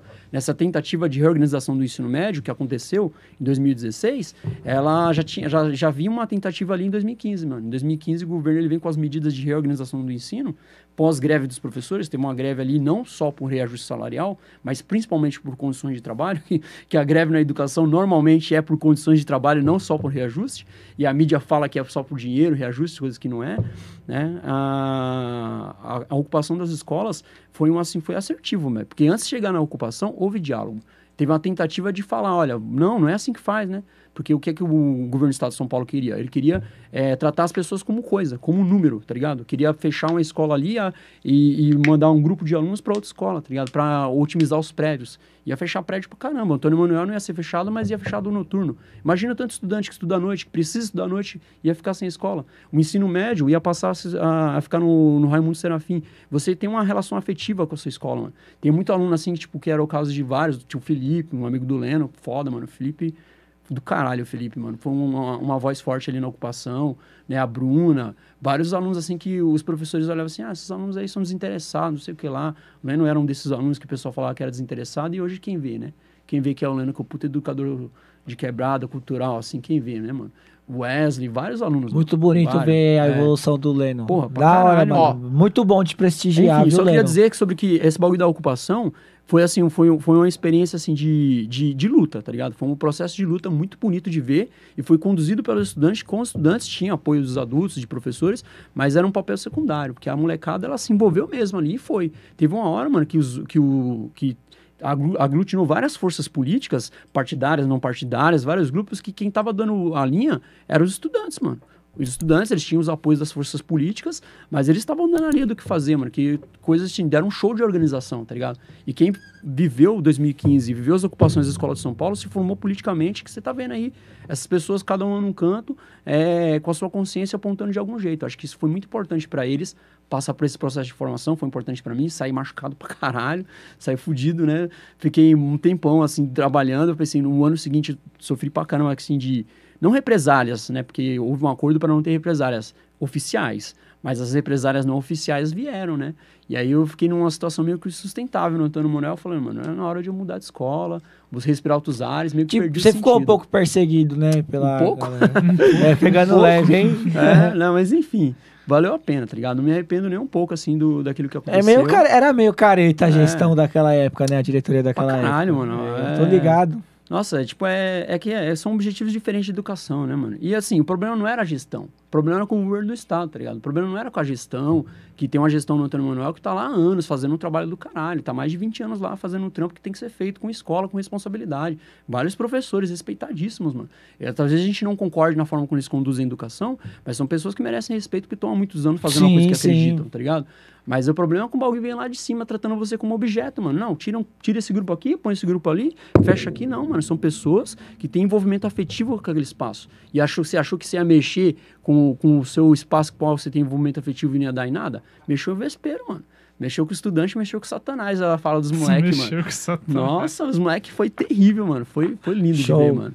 Foi lindo. Ó, aí, o- o- Próxima o- pergunta, Calanguinho. Não, o Lennon falou que esse momento aí mudou realmente a vida dele. A Agora eu vou fazer o seguinte, ó, o, o, o Márcio. Hum. Vou focar aí a câmera aí pra você. Essa câmera aqui que tá do lado aí do, do, do Gabriel aí. O Adriano, ele tá desde o começo da live aí, ele tá pedindo pra você mandar um salve pro Vila Calu. Ele falou, mano, eu sou, sou irmão do, do, do Márcio, tenho muito orgulho dele. Então, ó, tô focando agora em você. Aí, Adriano, ó, tá focado agora, vai mandar um salve aí pra você. Esse vai um salve, salve mesmo pro, pra família Calu, que é um time de quebrada, é um time de várzea, no qual meu irmão ele participa do time lá, que tem acho que cinco anos e satisfação. Um orgulho também de ter de ser irmão do Adriano, que é conhecido como 50 na quebrada. E, tipo, valeu mesmo, Dri. Tamo aí, salve pro time de vocês, pra todo mundo do Vila Calu, que, que é a minha base, tá ligado? A minha formação. Uma satisfação, obrigado pela presença. Também queria também mandar um abraço pro meu pai, pra minha mãe, assim, porque é, eu sei que eles estão assistindo, assim, e, e para eu chegar onde eu cheguei e estar bem como eu estou, tá ligado? No sentido, assim, de resolvido com as minhas questões de trabalho, feliz com o meu emprego, né? Tive condições de estudar, que eu acho que para eu conseguir estudar o, o tanto que eu estudei, para ter acesso às coisas que eu tive, foi porque eu tive família que me apoiou, tive os meus amigos, tive as pessoas ali que, que me deram as condições para fazer isso, tá ligado? Que a gente tava falando lá no começo. Eu tive as condições e agradeço muito, mano. Eu sou o que eu sou graças ao meu pai, minha mãe, aos meus irmãos, aos meus amigos, aos meus alunos que, estão, que passaram pela minha vida, os que estão e, se Deus quiser, os que virão também, pra, pra, porque eu não tô terminado, né? Eu sou uma pessoa em construção, né? A gente termina quando a gente morre, então... Enquanto eu não morrer, tô, tô me Ainda tem muito tempo pra ensinar. É, isso aí. Bom, vamos lá. Ó, a próxima, abre aspas, pergunta aí é até uma brincadeira do Matheus do chat. Matheus do Ele chat. mandou o assim, Matheus participou, hein, mano? ele, ele mandou assim, Pimentel, qual que é o melhor segundo ano que você teve e por que o de 2019? Eu não- olha só, foi- é só uma brincadeira Fica aí, mas... claro, hein? Eu não tô falando que tem melhor ou pior sala, né? Eu tô falando que o ano de 19 foi um ano que me marcou. E aí, esse ano, eu, eu tive dificuldades para trabalhar com segundo e terceiro ano. E o primeiro ano meio que me salvou nas minhas dificuldades, né? Fica deixar bem claro isso aí. Porque, assim, tem essa pressão, né? Tipo, é, qual a melhor sala? Qual a melhor sala? Rola essa pressão. Só que eu sou do tipo que gosta de toda a sala, mano. Sem hipocrisia, mano. Cada sala tem a sua particularidade, E se você mano. falar que uma é melhor que a outra, você entra num rabo de saia. Ah, mano, mas o que é, pra mim é real. Eu, tipo assim, não faço distinção, mano. Eu-. A melhor sala é a sala que eu tô dando aula, mano. É que são todas as salas, velho. Porque cada sala tem um jeito diferente, mano. Cada sala te proporciona uma experiência diferente. Cada estudante ali, grupo, te proporciona uma coisa É diferente, tipo, mano. cê- sei lá, não tem como você falar que seu pai e sua mãe um é melhor que o outro. Eles vão te tratar de maneiras diferentes, tá Sim, ligado? não, é vai, por- ser, vai ser um amor diferente com cada um. É, é assim, tem salas que, o, que tem um perfil X que a gente vai se comportar de um jeito. Salas perfil Y que de outro jeito. E não tem essa da melhor Mas sala, não é tá gostoso ligado? essa singularidade? Porque aí. Cada um tem sua distinção. Pode né, crer, Cada mano, é muito louco. É, Você trabalhar. de- eu acho da hora. Tem nove salas lá, mano. Cada sala é um universo diferente que você pira. Assim, uma sala o pessoal tá pirando com a viagem do, do Penso Logo Existo, outra sala o pessoal tá pirando com, a, com totalitarismo. Cada, cada lugar é um lugar, mano. É Ah, aí. teve, teve uma galera que mandou aqui no, no chat aqui, porque o pessoal tá, tá, tá conversando aqui e a respeito disso que você tá falando agora, tipo, você entrou numa sala e estão falando de um assunto, você entrou em outra, estão falando de outro É. assunto, estão pirando. Foi como disseram aqui no chat aqui, abriu o multiverso, né? Porra. Abre o multiverso aí. Salve, Dudu. escola, eu né? dei uma olhadinha quando a câmera mirou em você. Salve, Dudu. Ô, ele falou um bagulho muito da hora, Aí, hein, ó. Magrones? Sobre é, a importância dos coletivos que tiveram na nossa Porra. peregrinação aí de quando a gente era mais novo e tal, igual o Catu, igual a Fábrica de Cultura e tal, que ele, que ele quis citar, porque realmente muita coisa didática vira vídeo de YouTube, né, mano? Porra, os coletivos. Sem desmerecer, que o. YouTube tem Caralho. muita coisa boa, mas assim, eu acho que ele quis dizer da importância de você ter um, um polo em que você cola presencialmente pra fazer o estudo. Ah, Sinaliza aí, ô, Dudu, se você quis dizer Não. isso. Eu entendi isso. Não, Na- na verdade- ouviu que na verdade, o coletivos são foda. Na verdade, tirou, o Matheus tirou a minha. Agora eu vou ficar devendo aí uma pergunta, porque era a próxima pergunta, era exatamente essa aí do Dudu. É que eu não resisti, E ele- mano. Quando e a ele- câmera focou em você, Não. eu tive que dar uma curiada manda. aqui. E- não, mas a câmera tá, tá no geral aí, beleza? Agora tá no geral, É, né? agora tá no geral. Eu vou focar de novo, então, pra você responder a pergunta do Dueto. Ó, Dueto, tô Demorou. perguntando agora, hein, Dueto? O Matheus já, já falou, mas eu vou passar pra galera aqui no geral. Vamos lá, Isso. tô focando aqui. A pergunta foi o seguinte: hum, é, ele perguntou assim: uma pergunta. Se o Márcio tem contato com a formação de coletivos a partir do estudantil ou cultural, é, como foi lá no Jaçar, Jaçaral, é, é isso aí mesmo, Matheus? Jaçaral? Jassaral, Jassaral. E É, eu colei preto- já lá uma e vez, preto no pô. branco. Mano, é. Branco, onde eu- colei es- várias. No espaço que eu tô hoje não tem. Eu sinto uma falta do caralho, mano. Não tem, assim, porque aqui, nessa região, nessa quebrada, São Luís, Parque Santo Antônio, mano, o bagulho ferve cultura, mano. Os coletivos de jovem organizado é lindo de ver, mano. Os caras é foda demais. Ó, mano. agora é hora da reversa. Agora eu vou mandar uma pergunta de volta. Mas peraí, deixa eu terminar esse rolê Tá, aqui. termina aí que eu vou mandar uma pergunta de eu Eu volta. senti muita falta. Oi, demorou. Fala, fala. Ó, aí ele complementou aqui, tá? São duas perguntas em uma. Aí eu fiz a primeira, eu vou Sim. complementar, você já responde de uma vez, Pode crer. porque aí a gente já vai pra última pergunta depois. Uhum. É, ele perguntou assim: é, e se você, se você ter, é, se você vê esse espaço hoje em dia, mesmo com tanta informação e desinformação que estamos recebendo diariamente? Porra, É isso aí. uma reflexão para pensar, porque eh, onde eu tô hoje atuando, né, é uma escola que é uma escola de passagem, não é uma escola de bairro. Quando é escola de bairro, eu já comentei isso nesses dias na escola, ou foi hoje, sei lá, que ela, ela a questão do território, mano. Você tá no território, você se envolve com as questões afetivas do território, com as questões sociais do território, e aí você tem aquela expansão com, para os grupos pa- para além da escola, os coletivos, né, o bar, a quebrada, sei lá, vários rolês, tá ligado? E, e na escola de passagem, não. Na escola de passagem, os pais depositam os filhos lá e vão trabalhar, depois os filhos saem de lá e vão pra escola, né? E, e não tem essa questão do envolvimento com a cultura local, tá ligado? Eu sinto falta disso pra caramba.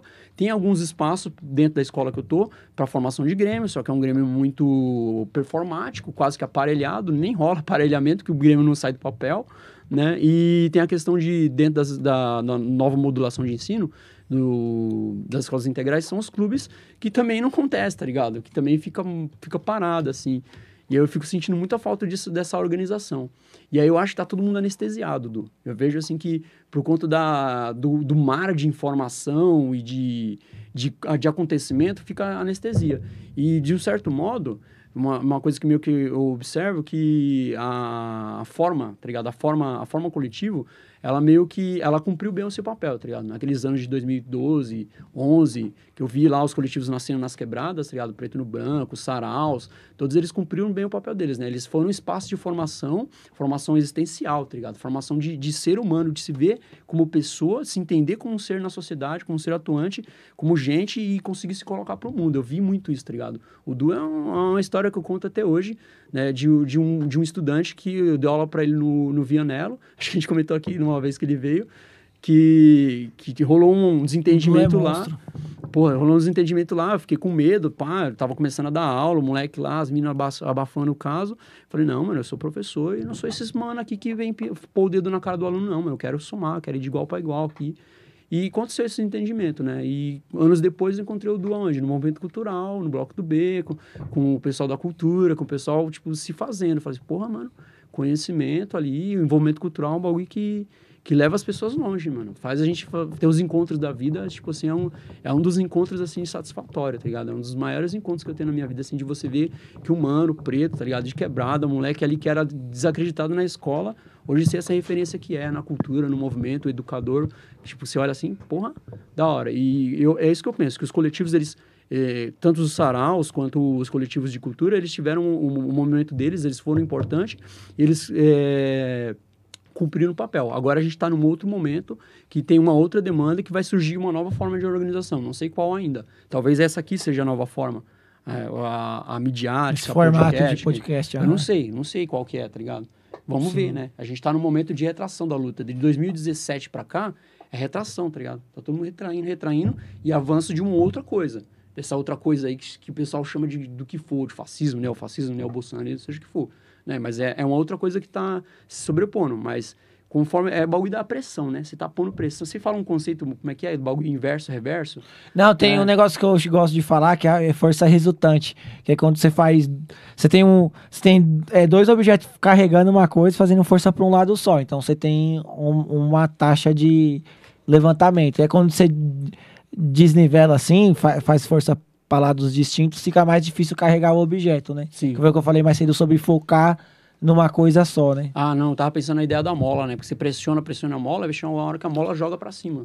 Que tá sendo pressionada. né? É, ou, ou espana, né? O problema da pressão demais. então, é. tipo, o foda dessa parada da mola, que eu já vi essa analogia. Tipo, só, só a pessoa contando dessa analogia, ela fala que tipo, ela vai se expandir num ponto que ela vai se, se exacerbar. Que ela, vai que ela vai ser um ponto exagerado, até que ela tome forma e volte pra forma original, onde ela torna o equilíbrio da mola perfeito. É que eu tô É. sentindo, eu tô vendo no momento que a gente tá sendo amacetado, tá ligado?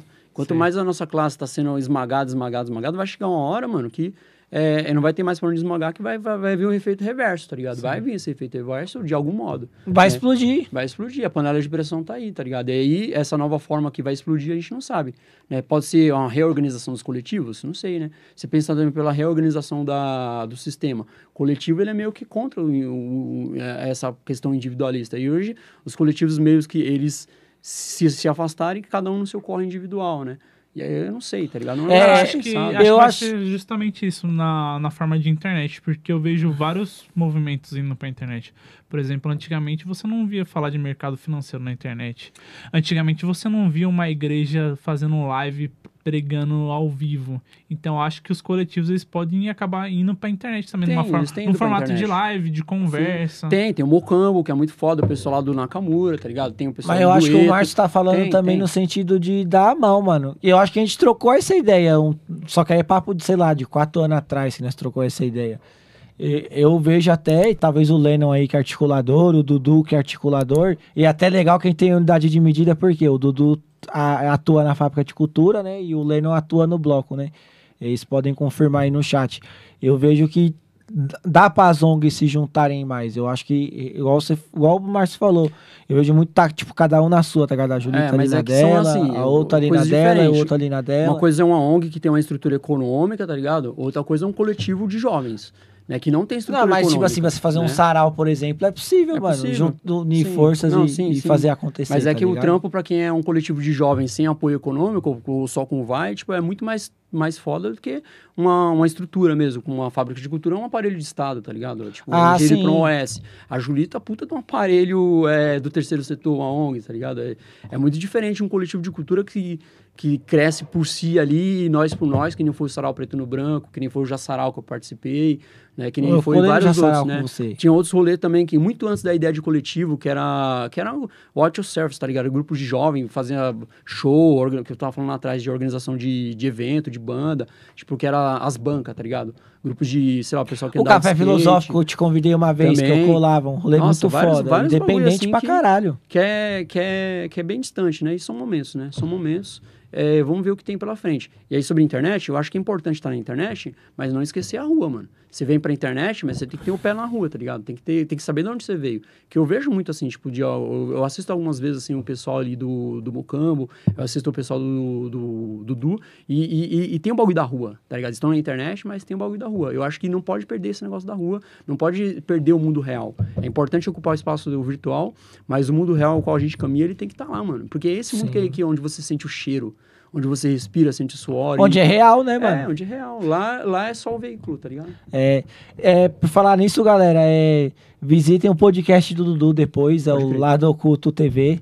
Eles fazem podcast às quinta-feira. Vou fazer o máximo para colar essa quinta-feira. Eu sempre tô colando, mas as últimas quinta-feira eu falhei. Vou tentar colar na próxima. E agora, agora eu vou mandar uma pergunta de volta. Os senhores Dudu e Lennon. E aí, vocês não vão tentar fazer um sarau de novo aí e tal? Ou o renascimento do preto no branco? Ou um, um sarau novo Uma mesmo, com proposta nova? Aí, né? É. Um sarau reunião aí, sei lá, algum bagulho nesse naipe assim. É. É, pô. Não, não era pra levar nesse tom. Eu tô falando de uma forma muito genuína ô, mesmo. Ô, Matheus. De tenho... vibe, de quem tá curtindo o bagulho. Ô, Matheus, eu tenho uma ideia melhor, hum. hein, mano? A gente pode reunir todo mundo, o Márcio, o Lennon, o Dudu, reúne todo mundo aqui nessa bancada aqui e faz Eita. o preto no branco aqui no faz do o preto Corre... no banco no do Correcast. Do Corre Podcast, Estão intimados, hein? Já Falar nisso, o Dudu também, que já colou aqui no passado. É alguém que se prepara, Dudu, que você vai ser cotado já, já vamos colocar esses caras na fogueira, então é. a gente faz aqui na bancada aqui do podcast. É, Bom, galera, aí. vamos lá. A, a última pergunta. É, Márcio. Oi. Nós. Ah, talvez não seja tão fácil de responder naquele bate e volta, mas a última pergunta é que eu selecionei aqui, tá? Que a gente já tinha selecionado é da Vitória Felício. Ela perguntou. Vitória, o que, salve, Vitória. O, o, que o Márcio acha dessa proposta de novo ensino? Foi até o que eu mencionei naquele momento lá. E ela disse que achou paia. É paia mesmo. eu ainda não tenho conhecimento suficiente para poder falar sobre, pelo que eu tô vendo, tentando responder lá, lá atrás pelo pesão também, pelo que eu tô vendo, eu olho com muita desconfiança, acho que tem muita propaganda em cima de uma coisa que não vai ser tão positiva não, tá ligado? Porque ninguém perguntou para nós, professores, tá ligado? Ó, oh, dá aí esse bagulho aí. E aí, como é que a gente vai dar? Sem informação, sem, sabe, ninguém sabe o que vai acontecer.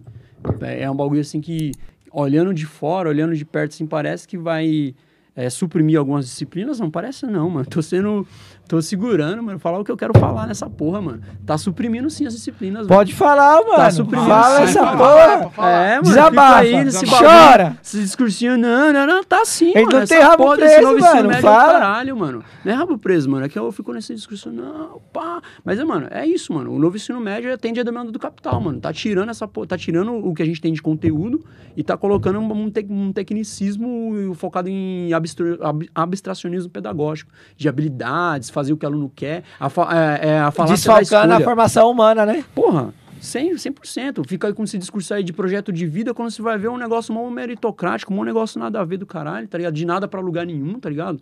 Que não forma mesmo o cara para ele pensar. Eu dou uma aula de, de tecnologia. O bagulho lá fala para eu falar de pensamento crítico, não sei o que lá, e me dá para pensar a laranja, a vasilha e, e o tomate. Ah, vai se ferrar, mano tanta coisa para eu desenvolver o pensamento crítico, é sério mesmo. Então, é, mas é realmente, você não muda o mundo pensando coisas, como mano. máquina. Não, mano, eu acho que o novo ensino médio, tá ligado? Eu vejo assim como professor que tá há 10 anos na rede, mano, eu vejo o novo ensino médio, mano, como atender... Perigoso, mano. Perigosíssimo demais. Ele quer atender a demanda do, do capital de suprimir conteúdo, tá ligado? De, de formação humana, mano. Tirar, tirar a filosofia, mano, tirar a educação física, velho. Tirar, tirar artes, mano. No terceiro ano, o cara não tem oportunidade de, de ter uma aula de arte decente, tá ligado? Ele pensar os, os movimentos artísticos, tá ligado? A minha matéria, beleza, eu posso puxar sardinha até umas horas pra minha, pra minha matéria, mas e as outras? Tirar sociologia, tá ligado? No terceiro ano, só, só atender o itinerário formativo que o aluno acha que ele escolheu. Não escolheu, mano. Ele, apertou uma porra de um botão lá, falou assim, ah, você vai poder escolher. Não vai, caralho. Você só tá apertando um botão, a escolha é inconsciente. O cara só é, não tem consciência do que ele tá fazendo, ele tá lá apertando lá o botãozinho, chega na hora ele tem aquela lá de um professor que tá, não tá qualificado para dar um determinado conteúdo, e mesmo que esteja, mano, o que, que garante que funciona? A gente não sabe, mano. A mudança disso aí vai, vai trazer algumas coisas para a educação que a gente só vai ver no futuro. Eu acho que o bagulho vai, vai ser complicado. Vai ser muito complicado. E não há muito o que fazer no sentido assim de, de, de mudar, porque isso aconteceu, isso aconteceu em 2016 e 2017. A gente está tá vendo o efeito agora. A mudança disso vem de uma, uma construção coletiva para apontar para o futuro uma nova política pública de ensino médio, tá ligado? Por meio de, de, de acesso dessas políticas públicas, né? De conscientização da sociedade, né? De com, com quem vão ser os políticos que vão estar lá para operar essas políticas públicas, os que estão no momento, os que tiveram não estão afim só de atender as demandas do capital, de reorganização da escola, tem que ver quais são as propostas, né? E não vai ser nessa eleição nem na próxima, vai demorar uma cota aí para a gente ver uh, se pensar a educação de forma decente, tá ligado? pode ser que a gente entre num período aí de, de diminuição mesmo de qualidade de ensino, mais do que já tem. Né? Mas é isso. E aí, Calango, como é que tá o chat? Dá uma aliviada? o, chat, o chat tá bombando ainda. O Jean, Jean Gambini falou que, mano, a live tá muito boa. Né? É, a Ana Paula, nem sei se ela já dormiu, mas a Ana Paula tava, tava Ana aqui. Paula, ela tava, Ana Paula é ela foda. Tava, ela tava falando assim, gente, eu tô aqui segurando o sono, mas tá muito bom, né? Então, Nossa, obrigado, hein? Valeu, valeu Ana. Paula, valeu é, mesmo. Tem uma pergunta, tem uma pergunta aqui da Fernanda que isso no caso aqui que dá pra gente ver sem puxar pra trás aí as outras, porque tem outras perguntas lá atrás. A, a Fernanda Oliveira, ela perguntou assim, você ah, Fê. A Fê você- trabalhou comigo. você acha que os coletivos vão perder espaço para novas configurações midiáticas? É, na verdade, eu acho que os coletivos vão ocupar essas novas configurações midiáticas, né? Eles estão ocupando essas novas configurações midiáticas. Eles estão se transformando, se adequando a elas, né? Não é perder, não. Eles estão meio que adentrando esses espaços. Só que o, o- a, a- a minha preocupação, da onde eu vejo, é que é, fica muito no virtual, tá ligado? E, e pouca coisa acontece, vai, vai, vai pro, pro chão, tá ligado? Pouca Viração. coisa- é, pouca viração, fica muito no virtual, mas por conta das condições dadas. A gente ficou um ano e meio na necessidade de ter o virtual, né? Mas, sei lá, daqui pra frente as pessoas têm vontade de se ver, mano. Acho que a gente tá. Como é que eu chamo? É, com abstinência de encontro, tá ligado? É, acho que eu tô sentindo que as pessoas querem se encontrar, pelo menos eu tô com, uma, com sentindo Ah, uma com certeza. de encontro, mano. E agora que eu tô vacinado, que eu sei que tem alguma segurança, eu quero encontrar as pessoas que eu gosto, tá ligado? Eu quero dar aula pros meus alunos de modo seguro, que não seja aglomerado, porque tem uma pandemia, tá ligado? Eu quero ver os coletivos, eu tô mo- morrendo de saudade aqui de vir no Bloco do Beco, tá ligado? Pra, pra rever as pessoas que eu gosto, tá ligado? Ver o Luiz, o Leno, rever a Anabela, tá ligado? Rever, mano. Eu perdi a peça de teatro aí, tipo, se eu tivesse me atentado, eu vinha mais cedo, que eles estão fazendo um teatro lá no Bloco, tá ligado? Com a Companhia Brava. Foda, né? Uma Companhia Brava, máximo respeito. E se tiver de novo, eu vou me organizar para conseguir, porque é aquele negócio de ver as pessoas, né? Ver as pessoas, por mais que tenha o virtual, eu acho que o, o, o real ali, o mano a mano, ele vai voltar com força, tá ligado? É que o ser humano ele é um ser social, né, Sim. cara? A gente se organizou em forma de cidades, municípios, porque a gente precisava se agrupar para sobreviver. E, tipo, a pandemia tirou essa parte de convivência. E eu, eu também creio que vai voltar com muita vai força. voltar, mano. voltar com força. As pessoas querem se ver mesmo, cara. É. Eu acho que é importante o contato social também dar uma aliviada aí, questão de saúde mental, né, mano? Acho que faz bem para as certeza, pessoas porra. se verem. Ver uma pessoa pessoalmente, assim, uma pessoa pessoalmente, Cara, um negócio, é, é um outra negócio história. que me mano. ajudou muito durante a pandemia foi online, obviamente, jogando com meus amigos e enquanto converso. Porque, tipo, é uma, um contato social de uma distração de uma conversa ali, mas, sei lá, você chegar na pessoa, dar um abraço, tá ligado? Sentir ela, ver os trejeitos é totalmente diferente. Nossa, cara. durante a pandemia eu vi, assim, de fora, assim, do meu ciclo mais imediato, eu vi um ex-aluno também, que é o Gabriel, vocês devem lembrar, né, que daqui de São Luís também, hoje ele faz geografia na Unesp. O Sobreira, É, né? Sobreira, nossa, o Gabriel é fantástico, velho, é fora de série, mano, é outro moleque que foi pro outro lado, assim, eu vi ele algumas vezes, assim, foi a única pessoa que eu vi mesmo, assim, frente a frente, assim, e conversar e comer na mesma mesa, né, porque eu sabia que ele era outro doidão também da quarentena, tá ligado, que, não, é, ele entendeu o que tava acontecendo, não, máscara, distanciamento social, quarentena, e aí quando dava pra gente se ver, a gente se via, e, e fez bem, tá ligado? Tipo, pô, é outra pessoa ali na minha frente, ali, que não é as pessoas do, do, do contato imediato, tá ligado? Que é um, é um terceiro, né? Que valeu a pena ver também. E, Calango, mais uma Não, coisa? só ia falar aí que o Anderson Gomes, ele apareceu Ô, Anderson! aqui. Ele apareceu aqui na- na- no chat aqui, ele falou assim, Márcio, pode ficar tranquilo que a gente vai marcar um encontro aí, tá definido. É, nós nós estamos aí nesse Beleza? encontro aí antes. Tem que acontecer, mano. O Charles, o Deto, o Já, todo mundo, o Maurício, mano. Tem que acontecer esse encontro aí, mano. O pessoal Ô. da escola lá, ó. O Pezão falou que a, que a, a transmissão, a- ele falou a live tá fodasticamente embaçada. Eita. Gratidão, hein, Gratidão. Pezão? Gratidão. Pé. E a gente, e a gente segurando a galera aqui, todo mundo tá falando que tem que acordar cedo amanhã, mas tá Ah, valendo. nem fala, eu tô Mas olhando aqui meia-noite, mas- nove É, horas já tô no trampo. a Olha galera- que louco, eu tenho nove horas Aí, ô, hoje, eu vou ô, trampar. Ô, Mateuzinho, tô, a galera toda aqui em peso dizendo que tá com sono, amanhã precisa acordar cedo, mas tá valendo muito a pena. Tá na- Tamo junto, Não não vai precisa acordar cedo, Também, junto. né, mano? E 8 é horas, isso da, aí. 8 horas da manhã eu tô lá fazendo meu cafezinho. É nóis. Então, pá. Bom, galera, então já vai puxar aí pra fechar, ó, que eu tô olhando aqui é meia-noite, tudo bem, a gente começou atrasado aí e O tal. Anderson convidou a gente, viu, pro, pro rolê aí também. Não, não, esse encontro aí é. é foda. Demorou, tamo Vambora, junto, bora. na escola. E eh, adoraríamos esticar mais, teria tempo e margem pra esticar mais se hoje fosse sexta, mas é, amanhã é quarta ainda, né? Começa tudo de novo pra todo mundo. Então, galera, eh, queria agradecer de coração, mano, de coração mesmo, a todo mundo que colou, interagiu. É isso que a gente quer.